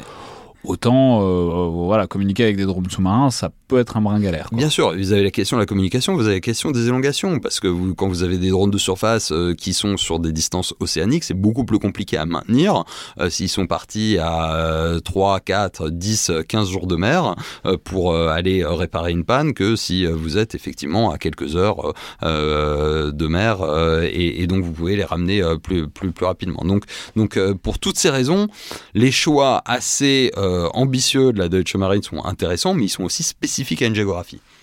Pour, euh, pour, présenter de manière très rapide, en gros, euh, le, le, plan de la marine allemande pour 2035, vous avez peu d'évolution au niveau du nombre de frégates, qui doit rester à peu près, à peu près le même, réparti en trois modèles différents. Par contre, vous avez cinq paires, donc euh, paires de systèmes qui doivent, euh, qui doivent arriver. Donc des systèmes existants doivent se voir adjoindre des systèmes dronisés ou dronisables, au sens où ils peuvent fonctionner de manière habitée, ils peuvent fonctionner de manière euh, plus autonome ou guidée à distance. Ça vaut pour les navires de combat de surface, puisque vous avez donc une plateforme de surface qui va recevoir une plateforme dronisable pour le, combat, hein, qui doit être armée pour faire de la reconnaissance ou même pour du combat. Vous ça vaut aussi pour euh, les systèmes de guerre des mines, puisque leurs navires de guerre des mines doivent aussi recevoir du, un système Ça, On peut dire la, la guerre des mines, c'est vraiment un des secteurs où tout le monde se lance sur la dronisation, parce que c'est un brin instinctif, c'est-à-dire quand il s'agit d'aller déminer un endroit, il y a quand même une chance non nulle que ça pète, c'est toujours mieux de le faire euh, sans personne à bord. Euh... Et, la, et, la, marine française, pour le coup, a un projet dronisé, SLAMF, euh, qui, qui, qui, correspond à ça. A fortiori dans la Baltique non, mais ça a du sens pour tout le monde et tout le monde le sait depuis un certain temps. N'empêche, bon, ça a pris un peu de temps quand même. À côté de ça, leurs avions de patrouille maritime, que je rappelle à la base, nous devions faire euh, de manière conjointe, mais finalement les Allemands ont décidé d'acheter des avions, des avions américains. ça me rappelle quelque chose, ça. pour le coup, ils avaient certaines raisons qu'on pourra peut-être détailler plus tard, mais voilà, c'est une question intéressante. Euh, ces avions-là doivent se voir adjoindre un drone aérien de reconnaissance. Leurs euh, hélicoptères euh, de frégate euh, NH-90 doivent eux aussi se voir adjoindre un système d'hélicoptères dronisés pour la reconnaissance ou l'emport d'armement. Donc en gros, ils veulent pouvoir être dronisés ou pas. Ils veulent, ils veulent, garder les deux sur chaque segment. Ils veulent avoir une option drone et une option pas drone. Et ça vaut aussi pour le juste dernier segment, les sous-marins, puisque leurs sous-marins de combat doivent se devoir adjoindre un, un système sous-marin. Maintenant, tout ceci c'est un idéal à atteindre, hein. il faut voir comment ils vont se débrouiller. D'après leurs officiers euh, généraux, doivent permettre à la marine allemande de d'augmenter potentiellement d'un tiers ses capacités sans augmenter sa masse, euh, sa masse RH. Sachant que c'est vraiment un enjeu, puisqu'on parle quand même de mettre en œuvre des systèmes plutôt complexes, plutôt nouveaux, et qui sont encore à développer d'ici 2035. Hmm. Et déjà qu'ils n'arrivent pas, enfin, ils, ont des problèmes à recruter des techniciens la marine étant une arme particulièrement technique, c'est particulièrement complexe. Et on peut s'interroger, euh, soit dit en passant, sur ce pari qui est de dire qu'en dronisant, on va nécessairement réduire la besoin de recrutement. On voit euh, dans la plupart des... Enfin, c'est juste qu'on déplace euh, les, les, effectifs, mais il y a toujours quand même un très gros besoin de recrutement et de plus en plus technique, de plus en plus qualifié. Avec une approche aussi systémique, donc peut-être plus massive que ce qu'on a pu essayer ou voir jusqu'ici, ça sera justement très intéressant de voir s'ils ils atteignent même partiellement leurs objectifs. Maintenant, ce qu'il faut voir aussi, c'est qu'avec des ambitions pareilles sur la dronisation navale, euh, même s'ils n'en font que la moitié, ils resteront devant la marine française, par exemple, dans ce domaine-là précisément. Après, je pense qu'il faut le dire aussi, ils sont vraiment, euh, une fois de plus, dans la droite ligne de la de, de l'axe tracé par les États-Unis, par l'US Navy, dont le dernier Shipbuilding Plan euh, euh, joue la, la, la, la, dronisation massive pour regagner en nombre de plateformes face à, à la marine chinoise, sur laquelle ils, ils ont assumé l'idée de décrocher en termes de, d'unités habitées. Donc là, là aussi, on est dans un cadre plus général qu'il faut toujours jamais, qu'il faut jamais perdre de vue euh, pour la, Bundeswehr, qui est aussi la trajectoire américaine.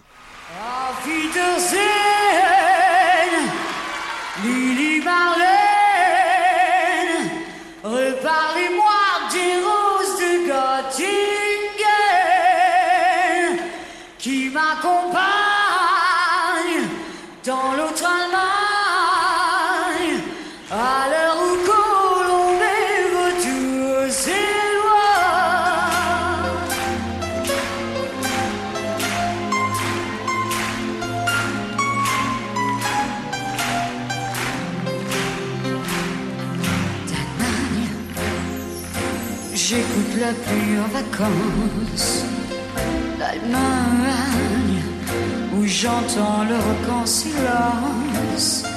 L'Allemagne, j'ai des souvenirs d'en face, j'ai des souvenirs d'enfance, Léninplatz et Anatole France.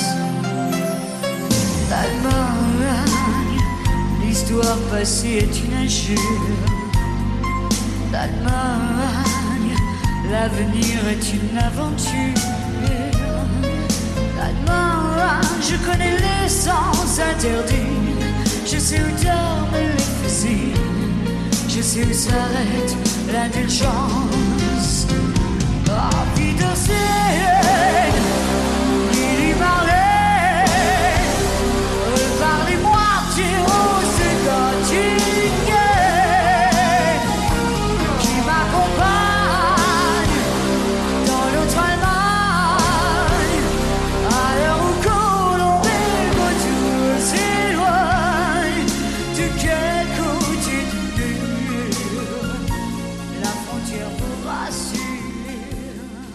Alors maintenant, si justement on, parle, on passe à ce cadre général, à ce cadre conceptuel pour comprendre tout ça, ce qui est, je crois, source de pas mal d'incompréhension, notamment de ce côté du Rhin. Bon, faut commencer par poser ou reposer la brique qui est essentielle et dont vous avez déjà parlé, euh, à laquelle vous avez fait allusion, Ellie, euh, en tout cas essentielle pour les Allemands, qui est d'abord évidemment celle de l'OTAN, qui est première, et puis aussi et surtout ce concept donc de nation cadre que les Allemands ont inventé vers 2013, qu'ils ont réussi à faire accepter par tout le monde en 2014 au sein de l'Alliance Atlantique, et dont on parle pourtant assez peu en France, parce qu'en tout cas c'est pas notre manière vraiment de concevoir l'OTAN. Alors expliquez-nous exactement la logique et l'ambition qui est derrière ça. Pour la toute petite histoire, c'est pas les Allemands qui l'ont inventé, en fait c'est la France qui l'a inventé euh, au début des années 2000 et qui l'a abandonné euh, ensuite progressivement, qui, qui essaie de le, rattraper aujourd'hui. Mais effectivement, euh, ce, ce, concept existait, il était un petit peu en jachère. Euh, la ministre de la Défense allemand, le ministre de la Défense allemand Thomas de Maizière en 2013 euh, l'a repris en disant bah finalement euh, et, ça a été validé au sommet du Pays de Galles en 2014 par l'OTAN on peut créer dans le dans le, la, trajectoire générale où les Américains demandent plus de rééquilibrage sur la dépense de défense et sur les capacités de défense et sur la capacité des Européens à assurer eux-mêmes leur sécurité on voit bien que euh, les Européens euh, sont euh, globalement faibles, qui manquent de capacité et qu'il y a beaucoup de doublons. Donc, on peut rationaliser tout ça et on peut avoir des grandes nations qui offrent des capacités fêtières, des architectures de commandement, euh, des systèmes euh, rares et chers. Et puis on peut avoir tout un tas de petites nations qui viennent La apporter euh, voilà, leurs briques, leurs capacités, sans avoir besoin de se payer tout un système de commandement jusqu'au niveau divisionnaire ou corps d'armée quand on a en gros de quoi armer une demi-brigade. Ça sert à rien d'avoir un système de commandement corps d'armée pour, pour le, le, le segment terre par exemple et puis on, on, voit la même chose ailleurs. Et donc finalement, on peut intégrer tout ça. Et donc le FNC, c'est à la fois pour, le, pour la dimension opérationnelle, les systèmes de commandement, euh, les grandes structures opérationnelles, euh, l'idée d'avoir l'Allemagne notamment, mais ça peut être d'autres grandes nations euh, qui ont une, une, une structure fêtière et, et, les autres petites nations viennent se pluguer, pluguer leurs capacités. Et sur le plan capacitaire, au niveau industriel notamment, là aussi, euh, une industrie qui va mutualiser, euh, une industrie allemande qui va en gros être euh, la championne et sur laquelle d'autres pays peuvent venir s'intégrer. Mais alors, là où c'est intéressant, c'est que justement sur cette capacité de commandement, bah, ils sont pas au niveau eux-mêmes, puisque là, ils investissent absolument massivement. C'est un des premiers postes de dépense, c'est la numérisation et la rénovation du C2, donc de la capacité de commandement et de coordination allemande parce que euh, y sont pas et du coup c'est un des gros blocs de euh, leurs 100 milliards. Il est investi là-dedans parce que en, fait, derrière ces ambitions-là, on n'est pas encore à ce niveau, au niveau. Oui, d'ailleurs, on n'a pas eu le temps d'en parler, mais il y a tout un, chantier sur la, digitalisation avec un système qui s'appelle DLBO, qui est un peu l'équivalent de, Scorpion, euh, euh, et, au niveau supérieur avec, euh, avec des réseaux, avec des solutions, on va dire, de, commandement et de contrôle qui, sont là. Pour autant, les, les, Allemands investissent dans les structures, et ça on le sait bien, dans la bureaucratie. Alors c'est vu comme de la bureaucratie du côté français au sens négatif du terme, c'est pas vu au sens forcément très négatif du terme, euh, avec euh, des états-majors euh, de corps d'armée, avec des structures autant que, qui sont, il faut le dire, pas forcément valorisées ou bien compris de, ce côté-ci du Rhin, mais qui sont essentiels, y compris d'ailleurs dans les parcours de carrière, dans la sociologie des officiers allemands, avoir commandé Brunsum, donc qui est l'un des grands commandements interarmés de l'OTAN pour la partie nord, c'est hyper valorisant euh, pour, pour, un, pour un officier allemand, et d'ailleurs la, la plupart euh, des, euh, des, des, chefs d'état-major allemands vont y passer. Là où du côté, du côté français, ça sera vu comme un, comme un poste un peu obscur. Hmm. Mais alors, pose la question aussi du statut, qui est très inégal là-dedans, parce que évidemment, enfin, je veux dire, c'est sympa de dire qu'on est complémentaire parce que nous on commande et vous vous fournissez les briques, mais en fait, on voit bien que c'est pas un marché très égal, notamment en termes symboliques, en termes de statut, et puis ça pose un petit peu la question aussi de ce qu'ils ont. Enfin, je veux dire, c'est sympa de dire on va, on va faire tout le commandement, mais quand on n'a même pas euh, trois divisions. Euh, enfin, je veux dire, il, faut quand même avoir un niveau minimal d'investissement. Il faut avoir un niveau minimal d'investissement et c'est ce à quoi Tend, je veux dire, je, serais, euh, européen de l'Est, je ne sais pas si je serais très heureux de, me mettre sous la structure de commandement allemande qui met, qui met à peine plus d'hommes que moi. Quoi. Tout, dépend quel Européen de l'Est et tout dépend quel, quel, autre pays. En gros, ça marche bien avec les petites nations. C'est ce que nous, on essaye de faire, petites nations sans aucune euh, connotation péjorative, mais effectivement, bon, euh, voilà, vous avez des pays dont la démographie, dont euh, la taille, le PIB, les capacités générales leur permettent pas de de, se doter de, de, grands outils. Et en fait, pour eux, c'est intéressant de, s'intégrer à, une structure plus générale, surtout si l'Allemagne, effectivement, arrive à leur confier aussi des postes de euh, tournant sur le commandement et sur des postes à haut niveau. Ceux qui sont le plus avancés, notamment dans le champ terrestre là-dessus, c'est les Pays-Bas. Euh, on s'est peu rendu compte en France que l'armée de terre néerlandaise a intégralement versé ces trois brigades sous le commandement des trois divisions allemandes. Ce qui fait que... J'ai vu ça, je me suis posé vraiment beaucoup de questions sur ce que ça disait des rapports des Néerlandais à l'Allemagne et à leur armée, parce qu'ils ont quand même décidé de, de, pas donner quoi, mais enfin ouais un peu bah, leur brigade à l'Allemagne. Ils le considèrent comme une mutualisation. Euh, et effectivement aujourd'hui, quand on regarde l'ordre de bataille de euh, l'armée de terre euh, allemande, et eh ben vous avez des brigades néerlandaises. Donc effectivement, tout d'un coup, l'armée de terre elle est allemande, elle est gonflée de trois nouvelles brigades euh, qui sont toutes équipées mais qui sont néerlandaises. Pour euh, le, la, dimension culturelle, après on pourra regarder sur euh, ce qui marche pas dans la brigade franco-allemande et qui va faire que la brigade néerlandaise intégrée dans la division allemande fonctionne. Et vous avez des enjeux linguistiques, vous avez la capacité à parler en anglais, voire en allemand. on peut rappeler, c'est une brigade qui existe, qui est une brigade conjointe franco-allemande dont on peut pas dire que le fonctionnement soit particulièrement voilà, dénué de problèmes. Voilà, absolument. Enfin, elles ont rarement été projetées comme voilà, dont, surtout le, le, quoi. Ouais, le, le dont, surtout l'identité euh, binationale est faible. C'est-à-dire qu'en fait, vous avez des régiments français qui vivent leur vie de régiment français d'un côté, vous avez des bataillons allemands qui vivent leur, leur vie de bataillon allemand, et puis vous avez même des états-majors de brigade. vous avez un état-major de brigade qui, sont, qui est colocalisé, mais euh, en fait qui, qui, qui lui-même n'a pas forcément un rythme euh, extrêmement binational, mais plutôt euh, de, Alors que les Néerlandais, ils parlent anglais et du coup, ils s'entendent mieux avec les Allemands. À, ce sujet précisément, il faut rappeler que ça n'a pas toujours été le cas.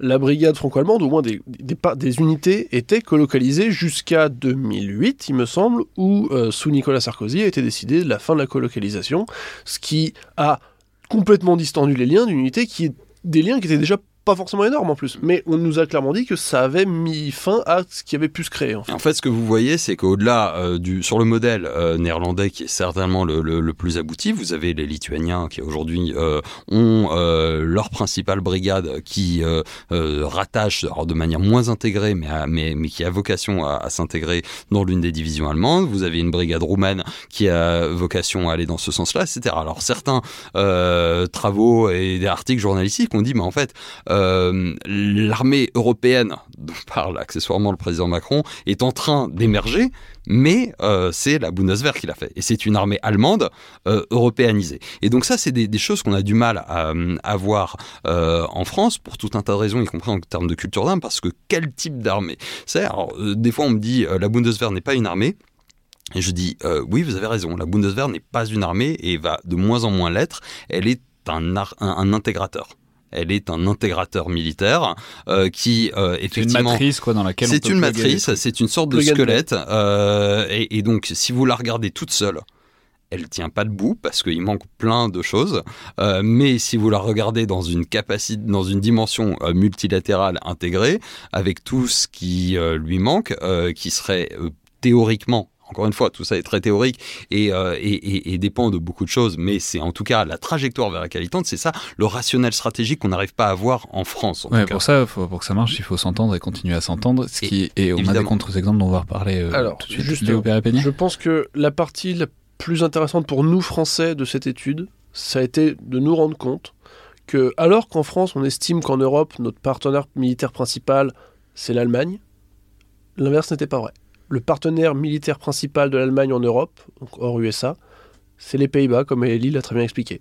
Et c'est les Pays-Bas, et peut-être même si on regarde au niveau des échanges, au-delà du déclaratoire, hein, vraiment des échanges quotidiens entre les unités, de ce qui se fait, de l'intégration, est-ce qu'on est même deuxième, en fait? C'est la question que, que je, nous nous posons et auquel parce que, on, parce que donc la France ne fait pas partie du fameux concept de nation cadre. Hein. Vous avez donc une, une, une, vingtaine de pays qui, qui, qui en font partie.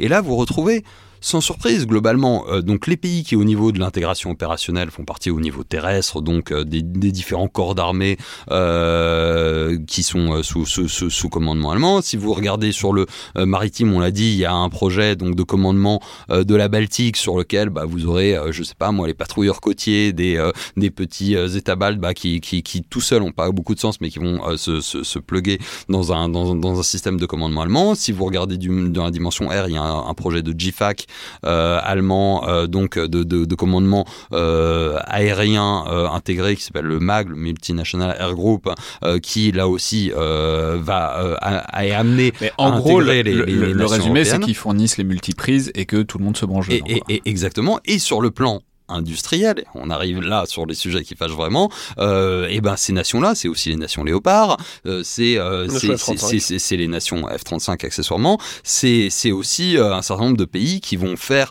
de la maintenance, des pièces détachées, voire euh, qui sont in insérés dans un, euh, dans un tissu industriel allemand, même civil.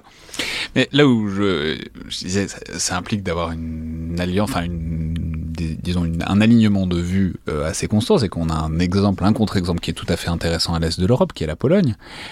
Puisque la Pologne, on en a fait une émission il n'y a pas si longtemps avec Amélie Zima, mais qui est en train de devenir un, un géant euh, terrestre, en tout cas euh, vu la taille de ses commandes, dont on sait que la relation avec l'Allemagne est pour le moins compliquée et qui a beaucoup changé, parce que avant que le PIS arrive en 2015, c'était plutôt euh, tout à fait aligné, etc. Il y avait un alignement de vues le PIS est extrêmement germanophobe, il n'arrête pas de le dire, tout en voulant quand même qu'ils investissent, mais euh, là on a tout à fait un exemple de euh, partenaire européen OTAN qui veut pas jouer avec l'Allemagne. Et qui va pas et tant que ça reste le PIS mais le PIS euh, ben il y, y, a aussi d'autres partis d'extrême droite dans d'autres endroits de l'Europe hein.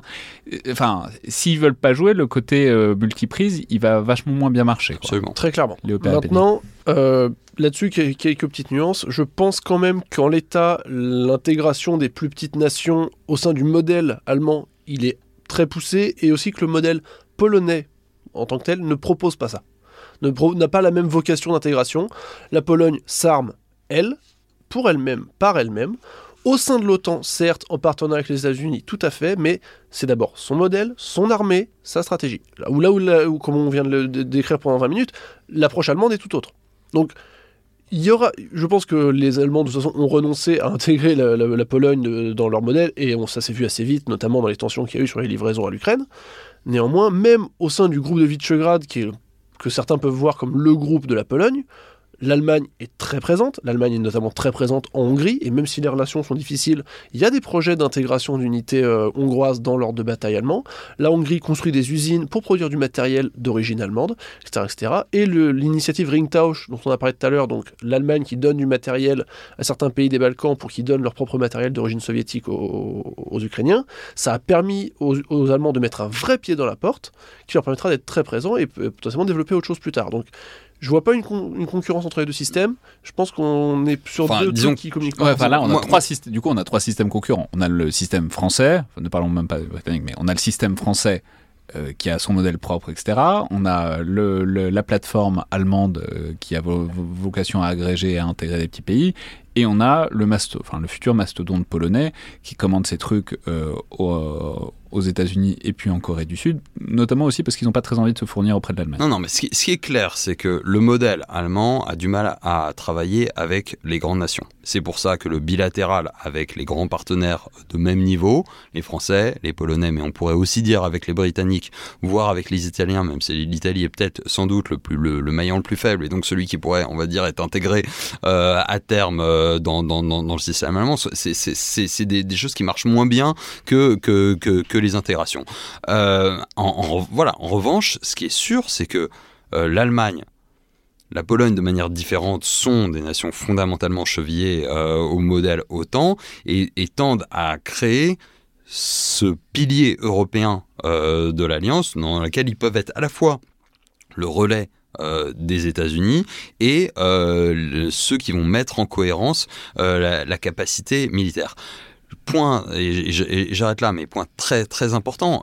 En France, souvent, on, on dit, bon, donc on regarde l'armée allemande pour ce qu'elle est et pas pour euh, forcément ses, ses coopérations. Donc on dit, bon, c'est bizarre, ça ressemble à rien, c'est pas très cohérent. Euh, et puis ensuite, on va regarder la culture euh, d'armée, la culture de combat, la capacité de, de combat. Et on va dire, est-ce que vous allez vraiment faire une armée d'emploi? Parce que nous, à l'aune de ce que nous, on considère comme être une armée solide, c'est une armée qui va faire des OPEX, qui est capable de verser le sang, de le donner, etc. Donc nous, l'armée, on s'en sert. Vous, la, la- la et- vôtre, elle est peut-être jolie dans un modèle conditionnel, Exactement. mais on, on voit pas trop ce que ça donne. Et là aussi, c'est pas totalement faux. C'est vrai que euh, la Bundeswehr, telle qu'elle se euh, projette dans l'avenir, ne se projette pas comme une armée d'emploi. Elle se projette comme ce qu'était la Bundeswehr des années 60, 70, 80, c'est-à-dire une armée, euh, l'arme au pied, sur face euh, au flanc est, face à une menace conventionnelle de, de, de, de- de grande ampleur, qui est là pour faire de la dissuasion conventionnelle, qui est le grand mot, le gros mot euh, inacceptable en France, parce que la dissuasion c'est totalement autre chose. Et pour nous, bah voilà, comme la dissuasion c'est le nucléaire, l'armée elle est là pour faire des opérations. Le- les Allemands voient les choses de manière très différente. C'est une armée de l'OTAN pour l'OTAN qui fait de la dissuasion conventionnelle en Centre-Europe en intégrant euh, des petites nations. Et ça, en fait, c'est très très loin de la manière dont nous, on conçoit ce que devrait ou ce que pourrait être un jour une armée européenne sur laquelle on projette en gros l'image qui, qui- qui est la- euh, de notre armée à nous. Pour, pour- tout à fait, et pour, pour aller en- pour dé- développer peut-être encore un peu, ou même être un peu provoquant, la question est, on nous dit oui, mais la France et l'Allemagne n'ont pas la même culture stratégique. On peut poser la question, la France a la même culture stratégique que qui? Notamment que qui en Europe Parce qu'à mon sens, la culture stratégique respective de tous les petits États dont on parle depuis tout à l'heure, elle est beaucoup plus compatible, notamment dans son rapport à l'OTAN, avec le projet que propose l'Allemagne, qu'avec quoi que ce soit que propose la France. Parce que ce qu'on est en train de faire avec euh, les Belges et les Luxembourgeois à travers le programme CAMO, où on a des véhicules communs et éventuellement à terme une intégration, on est quand même très très loin du point où en sont déjà les, Néerlandais avec les Allemands. Donc ma question est, on nous dit que la coopération franco-allemande ne fonctionne pas parce qu'on n'a pas la même culture stratégique. Je pose la question avec... Oui, et c'est vrai. Mais je pose la question, avec qui la coopération française peut fonctionner si on dit que notre culture stratégique euh, devrait être plus compatible? Alors justement, il faut peut-être terminer par là, euh, mais ça pose la question industrielle, parce que cette coopération franco-allemande, on, l'a faite euh, au pied de biche euh, depuis 30-40 ans par des programmes industriels. On a déjà fait un petit sort au SCAF, on va peut-être pas revenir dessus. On a déjà parlé des avions de patrouille maritime. Ça, c'est celui-là, il est mort et enterré parce que les Allemands ont commandé sur étagère aux Américains avec des bonnes et des mauvaises raisons.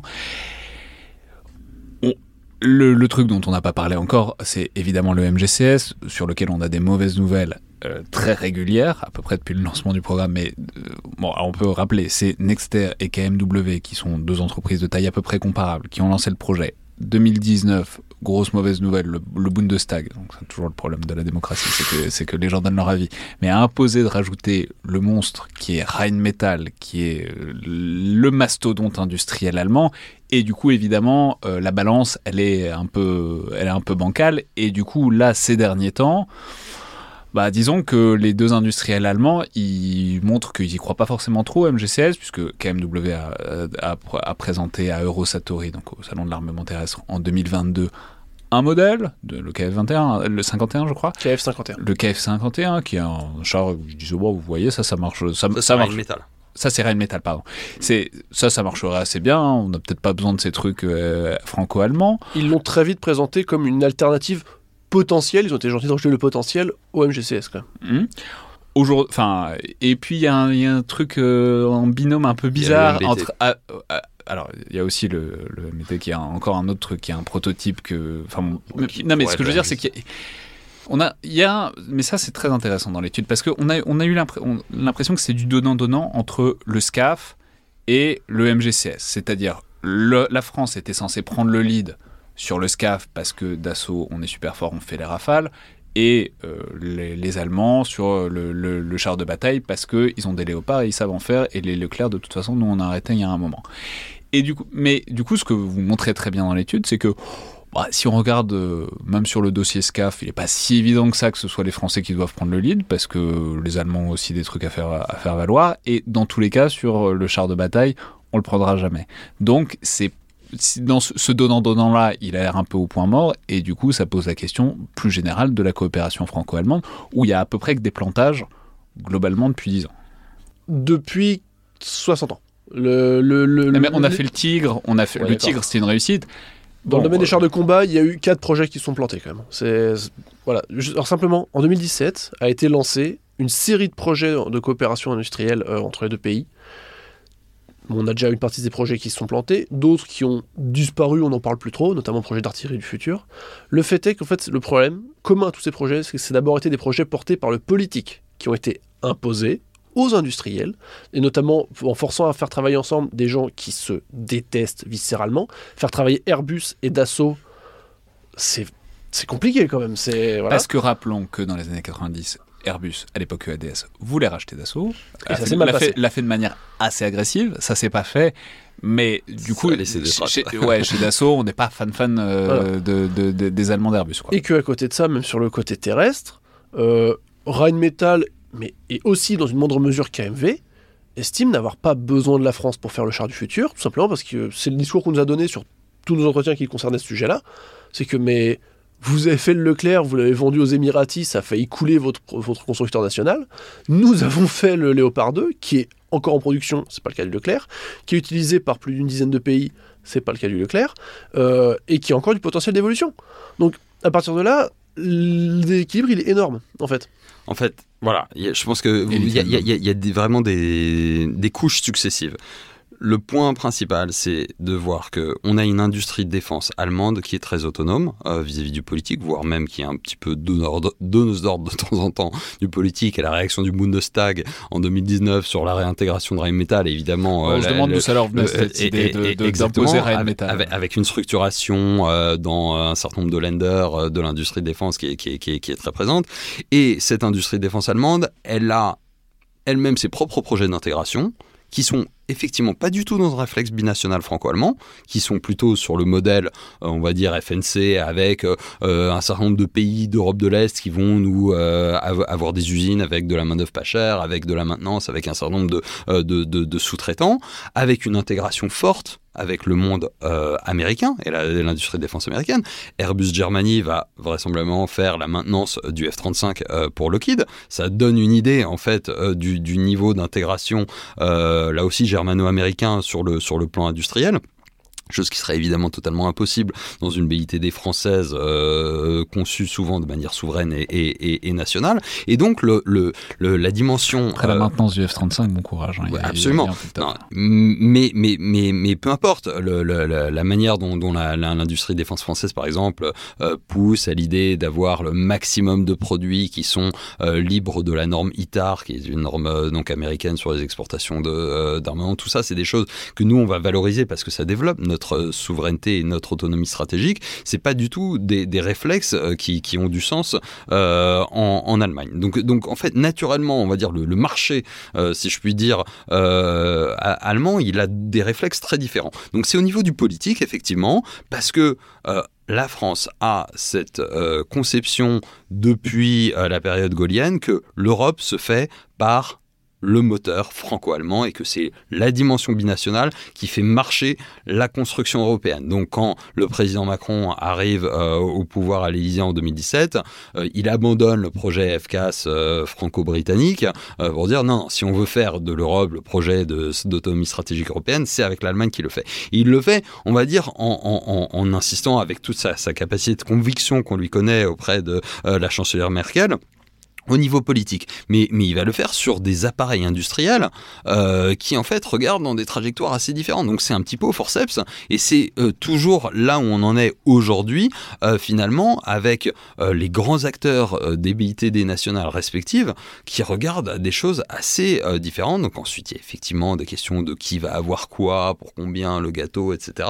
Mais au-delà de ça, je pense que c'est les trajectoires stratégiques qu'il faut regarder qui sont qui sont problématiques et donc il y a euh, voilà le, le, le, soap opéra du euh, MGCS euh, avec les annonces, les réconciliations et finalement à chaque fois des annonces qui viennent du bas, qui, qui laissent apparaître des, des, fissures dans le système et le politique qui revient à la rescousse, qui nous dit si, si vous savez c'est encore sur les sur les rails. Les indices qu'on voit c'est que ce sont des gens qui se détestent, qui se et qui se méprisent C'est moins le cas dans le terrestre parce que en fait KMV si vous voulez a plus peur de Rheinmetall parce que Rheinmetall voudra bien racheter KMV que de Nexter.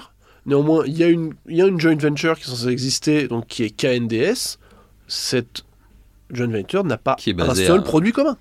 Le MBT n'est pas proposé à la vente, c'est un démonstrateur. Donc c'est le fait qu'il y a une structure qui est une alliance de, euh, de Nexter et de KMV qui a proposé un prototype euh, de char qui serait probablement assez rapide à produire, en tout cas plus que les programmes de long terme, et ce truc-là ne marche toujours pas. Enfin, bah, c'est pas, toujours pas, pas que ça marche pas. Le problème, c'est qu'encore une fois, sur le plan politico-industriel, faire un char franco-allemand euh, sans euh, Rheinmetall, euh, c'est politiquement impossible en Allemagne parce que Rheinmetall fait juste le double de Nexter et KMV réunis. Et donc, en fait, il y a une réalité euh, économique, euh, financière et industrielle euh, en Allemagne qui fait que il y a un déséquilibre dans l'industrie terrestre qui, rend les choses très très très difficiles à pousser. Mais au-delà de ça, là où c'est intéressant, où il y a une réflexion stratégique derrière, c'est qu'on peut mentionner qu'il y a quand même un problème toujours le même hein, de faire des programmes franco enfin c'est-à-dire il y a un vrai problème d'exportation.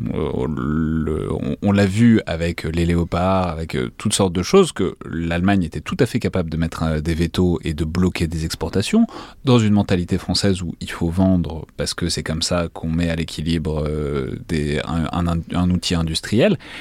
Enfin, ce que je veux dire, c'est que je vois, on voit assez bien, on comprend assez bien pourquoi les Allemands, en fait, ne sont pas si intéressés que ça pour faire des trucs avec les Français. Une question, c'est qu'il y a au-delà de la rentabilité financière qui est évidente et de la nécessité qu'on ait une industrie à peu près rentable, stratégiquement, est-ce est qu'il y a vraiment un grand intérêt à se coupler à des Allemands qui vont probablement empêcher un certain nombre d'exportations que la France va absolument vouloir? Il y, a une politique de contrôle des exportations extrêmement euh, stricte en Allemagne euh, qui veut d'ailleurs être renforcée par un certain nombre de partis dont euh, les Verts sont, sont, sont, des partis prenants. Euh, c'est un sujet de, de, de, un, de contentieux depuis longtemps. C'est pour ça que d'ailleurs dans le traité d'Aix-la-Chapelle en 2019, ça avait fait l'objet d'une note donc, où le principe du de minimis, euh, l'idée de dire que euh, en, deçà de 10% de composants allemands dans un, dans un, dans un, équipement militaire, l'Allemagne n'avait pas de droit de veto, ne pouvait pas bloquer une exportation, euh, je sais pas moi, d'un char si vous avez 9% de composants allemands à, l'intérieur. Ce, ce projet-là, d'ailleurs, pourrait être un petit peu remis en cause par certains, certaines idées actuellement. Donc ça, c'est une tension. Mais l'idée française, évidemment, c'est derrière de dire Aujourd'hui, on n'accède pas au marché européen à l'export parce que il est trusté par les Allemands et par les Américains. Si demain on arrive à se mettre avec les Allemands, peut-être que au lieu de vendre vers les pays du Moyen-Orient ou vers euh, des pays d'Asie du Sud-Est, enfin des pays qui, qui sont aujourd'hui euh, les, les, seuls débouchés possibles euh, de l'offre française, à la fois parce qu'ils ont l'argent pour le pour l'acheter et en même temps parce qu'ils sont pas dans les alignements forcément d'alliances qui les poussent ailleurs, et eh ben aujourd'hui on n'arrive pas à accéder au marché européen. Donc toute l'idée du, du, du, du projet franco-allemand, c'est on va pouvoir vendre euh, aux Européens, qui sont euh, en vrai nos, seuls et, réels alliés avec des intérêts alignés. Et, ça, ça aura du sens pour l'industrie de défense européenne, dont française. Mais sauf que ça, on n'y arrive pas parce que les Allemands qui ont cet accès euh, pour partie au marché européen, ils n'ont pas forcément envie de le partager avec une industrie de défense française. Des minimis, je juste signaler que c'est un, principe juridique, c'est le de non curat praetor, c'est l'idée que on s'occupe pas des les autorités les plus hautes ne, ne, s'occupent pas des principes, euh, enfin des, affaires les plus courantes, etc. Et que donc, en l'occurrence, l'Allemagne, le Bundestag, etc. a pas forcément à s'occuper de l'exportation euh, qui les concerne pas au premier chef. Plus de l'allemand, les auditeurs vont devoir réviser leur latin du coup. Mais je, je, suis plus à l'aise là-dessus qu'en allemand. Euh, dernière question, mais qui permet de boucler, c'est quand même la question de la viabilité de tout ça, parce que Bon, il y a 100 milliards sur la table, il y a un budget qui est censé augmenter pour arriver aux 2% du PIB. En même temps, il y a aussi une grosse inflation en Allemagne. Euh, mais c'est-à-dire, toutes ces ambitions d'intégration, etc., de faire la matrice, bon, ok, ça marche très bien si les Allemands sont sérieux là-dessus euh, et s'ils veulent investir durablement, s'ils veulent être la nation cadre qui prétendent être, en tout cas sur euh, leur papier, quoi. Bon, est-ce qu'on y croit? Parce que en fait, les réflexes comptables, ils reviennent assez rapidement en Allemagne euh, de manière euh, assez courante, quoi. Euh, qu'est-ce qu'en pensez? C'est-à-dire de ce niveau de viabilité, de pérennité des engagements et des ambitions militaires allemandes? Alors, ils ont des années fastes devant eux. Et, quelques années fastes, pas beaucoup, grâce au Sondervermögen, donc au fonds exceptionnel, qui n'est plus à 100 milliards comme ça avait été annoncé. Enfin, il y a une autorisation euh, de crédit à 100 milliards, mais en fait aujourd'hui le Bundestag a effectivement validé des plans d'achat sur 65 milliards. Donc en fait on est un petit peu en deçà. Euh, aujourd'hui euh, vous avez un budget régulier euh, qui inclut euh, les pensions qui est autour de 50 milliards qui devrait augmenter euh, jusqu'en 2026 à horizon de 57 milliards, pensions incluses, c'est important de le dire. et puis vous avez une dépense du Sondervermögen autour de 20 milliards pour l'année 2024 tel que le budget a été fixé. Et ça, plus un certain nombre d'éléments qui rentrent dans le périmètre autant, ça va leur permettre en juillet 2024 pour les 75 ans de la anniversaire de l'Alliance d'arriver à peu près aux 2% du PIB et donc de montrer qu'ils sont euh, les euh, bons élèves euh, auprès des Américains. Au-delà de 2025-2026 surtout, c'est la grande inconnue parce que le fonds aura été dépensé, uniquement, on rappelle, en acquisition. Donc c'est un fonds d'acquisition, c'est pas un fonds qui permet de faire de la maintenance ou de faire de la RH. Et vous avez un budget régulier qui, même s'il augmente, ne n'augmentera pas assez pour tenir les 2%. Donc en fait, ils vont repasser en dessous on est à 50 milliards et quelques pour atteindre les 2%. Je crois qu'il faudrait qu'il dépasse les 70 milliards. Voilà. Et donc, non mais donc, derrière, c'est la question du, ouais, mais on a les chiffres, puisque vous êtes allé en Allemagne, puisque vous avez vu les gens, vous leur avez parlé. C'est quoi, euh, c'est quoi votre ressenti là-dessus? C'est-à-dire, est-ce que on a eu un aggiornamento fondamental de l'Allemagne sur les questions militaires et sur leurs ambitions ou est-ce que, euh, bon c'est une parenthèse, ils ont, eu l'air un peu cons quand même euh, en février 2022 et il fallait quand même faire quelque chose, mais que dans le fond, euh, les, grandes tendances sont la vie dure et qu'il y a quand même un risque de retomber dans des routines qui ont quand même été acquises pendant plusieurs décennies. Léo Peigné. On y était en avril 2023. on a donc rencontré beaucoup de gens à ce moment-là qui nous ont tous dit à peu près la chose suivante que il y avait eu vraiment un moment de frayeur réel en février 2022 qui avait accéléré beaucoup de choses et permis cette mise en place, mais que le temps faisant, la pression politique s'amoindrissait, voire suscitait des oppositions. Euh, pour euh, le, maintien d'essayer d'atteindre les 2%. Et je crois que c'est Claudia Mayer qui a eu c'est une formule que j'ai trouvée assez excellente, qui nous disait si on veut qu'il y ait un Zeitenwende euh, dans les armées en Allemagne, il faut d'abord qu'il y ait un Zeitenwende dans les consciences et dans les représentations que les Allemands se font de la chose militaire.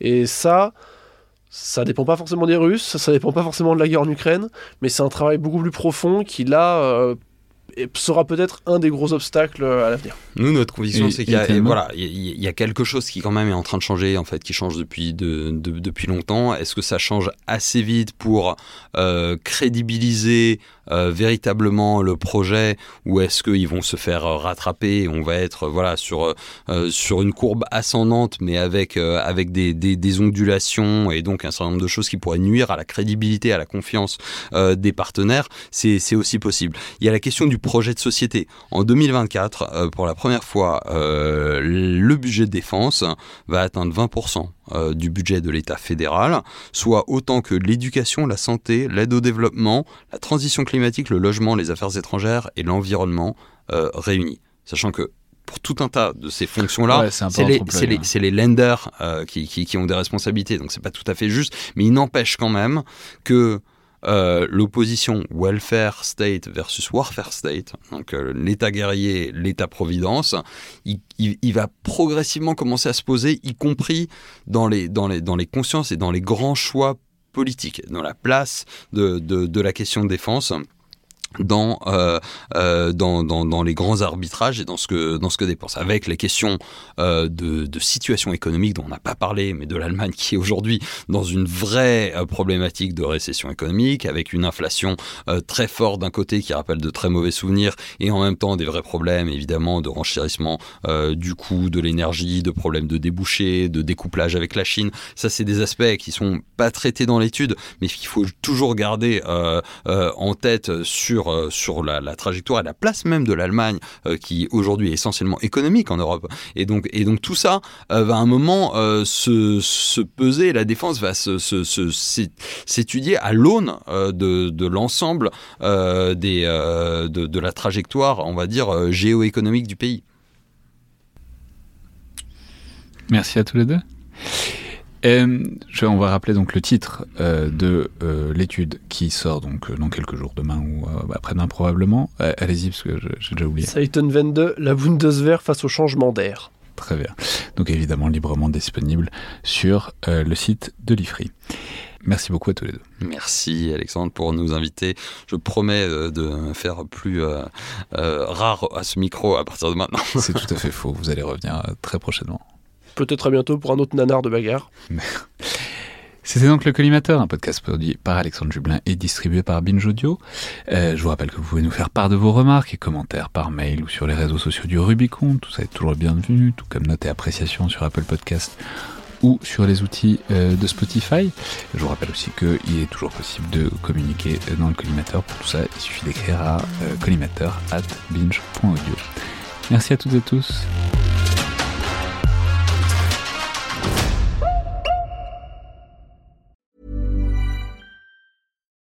Why don't more infant formula companies use organic, grass fed whole milk instead of skim? Why don't more infant formula companies use the latest breast milk science? Why don't more infant formula companies run their own clinical trials? Why don't more infant formula companies use more of the proteins found in breast milk? Why don't more infant formula companies have their own factories instead of outsourcing their manufacturing? We wondered the same thing. So we made ByHeart, a better formula for formula. Learn more at byheart.com.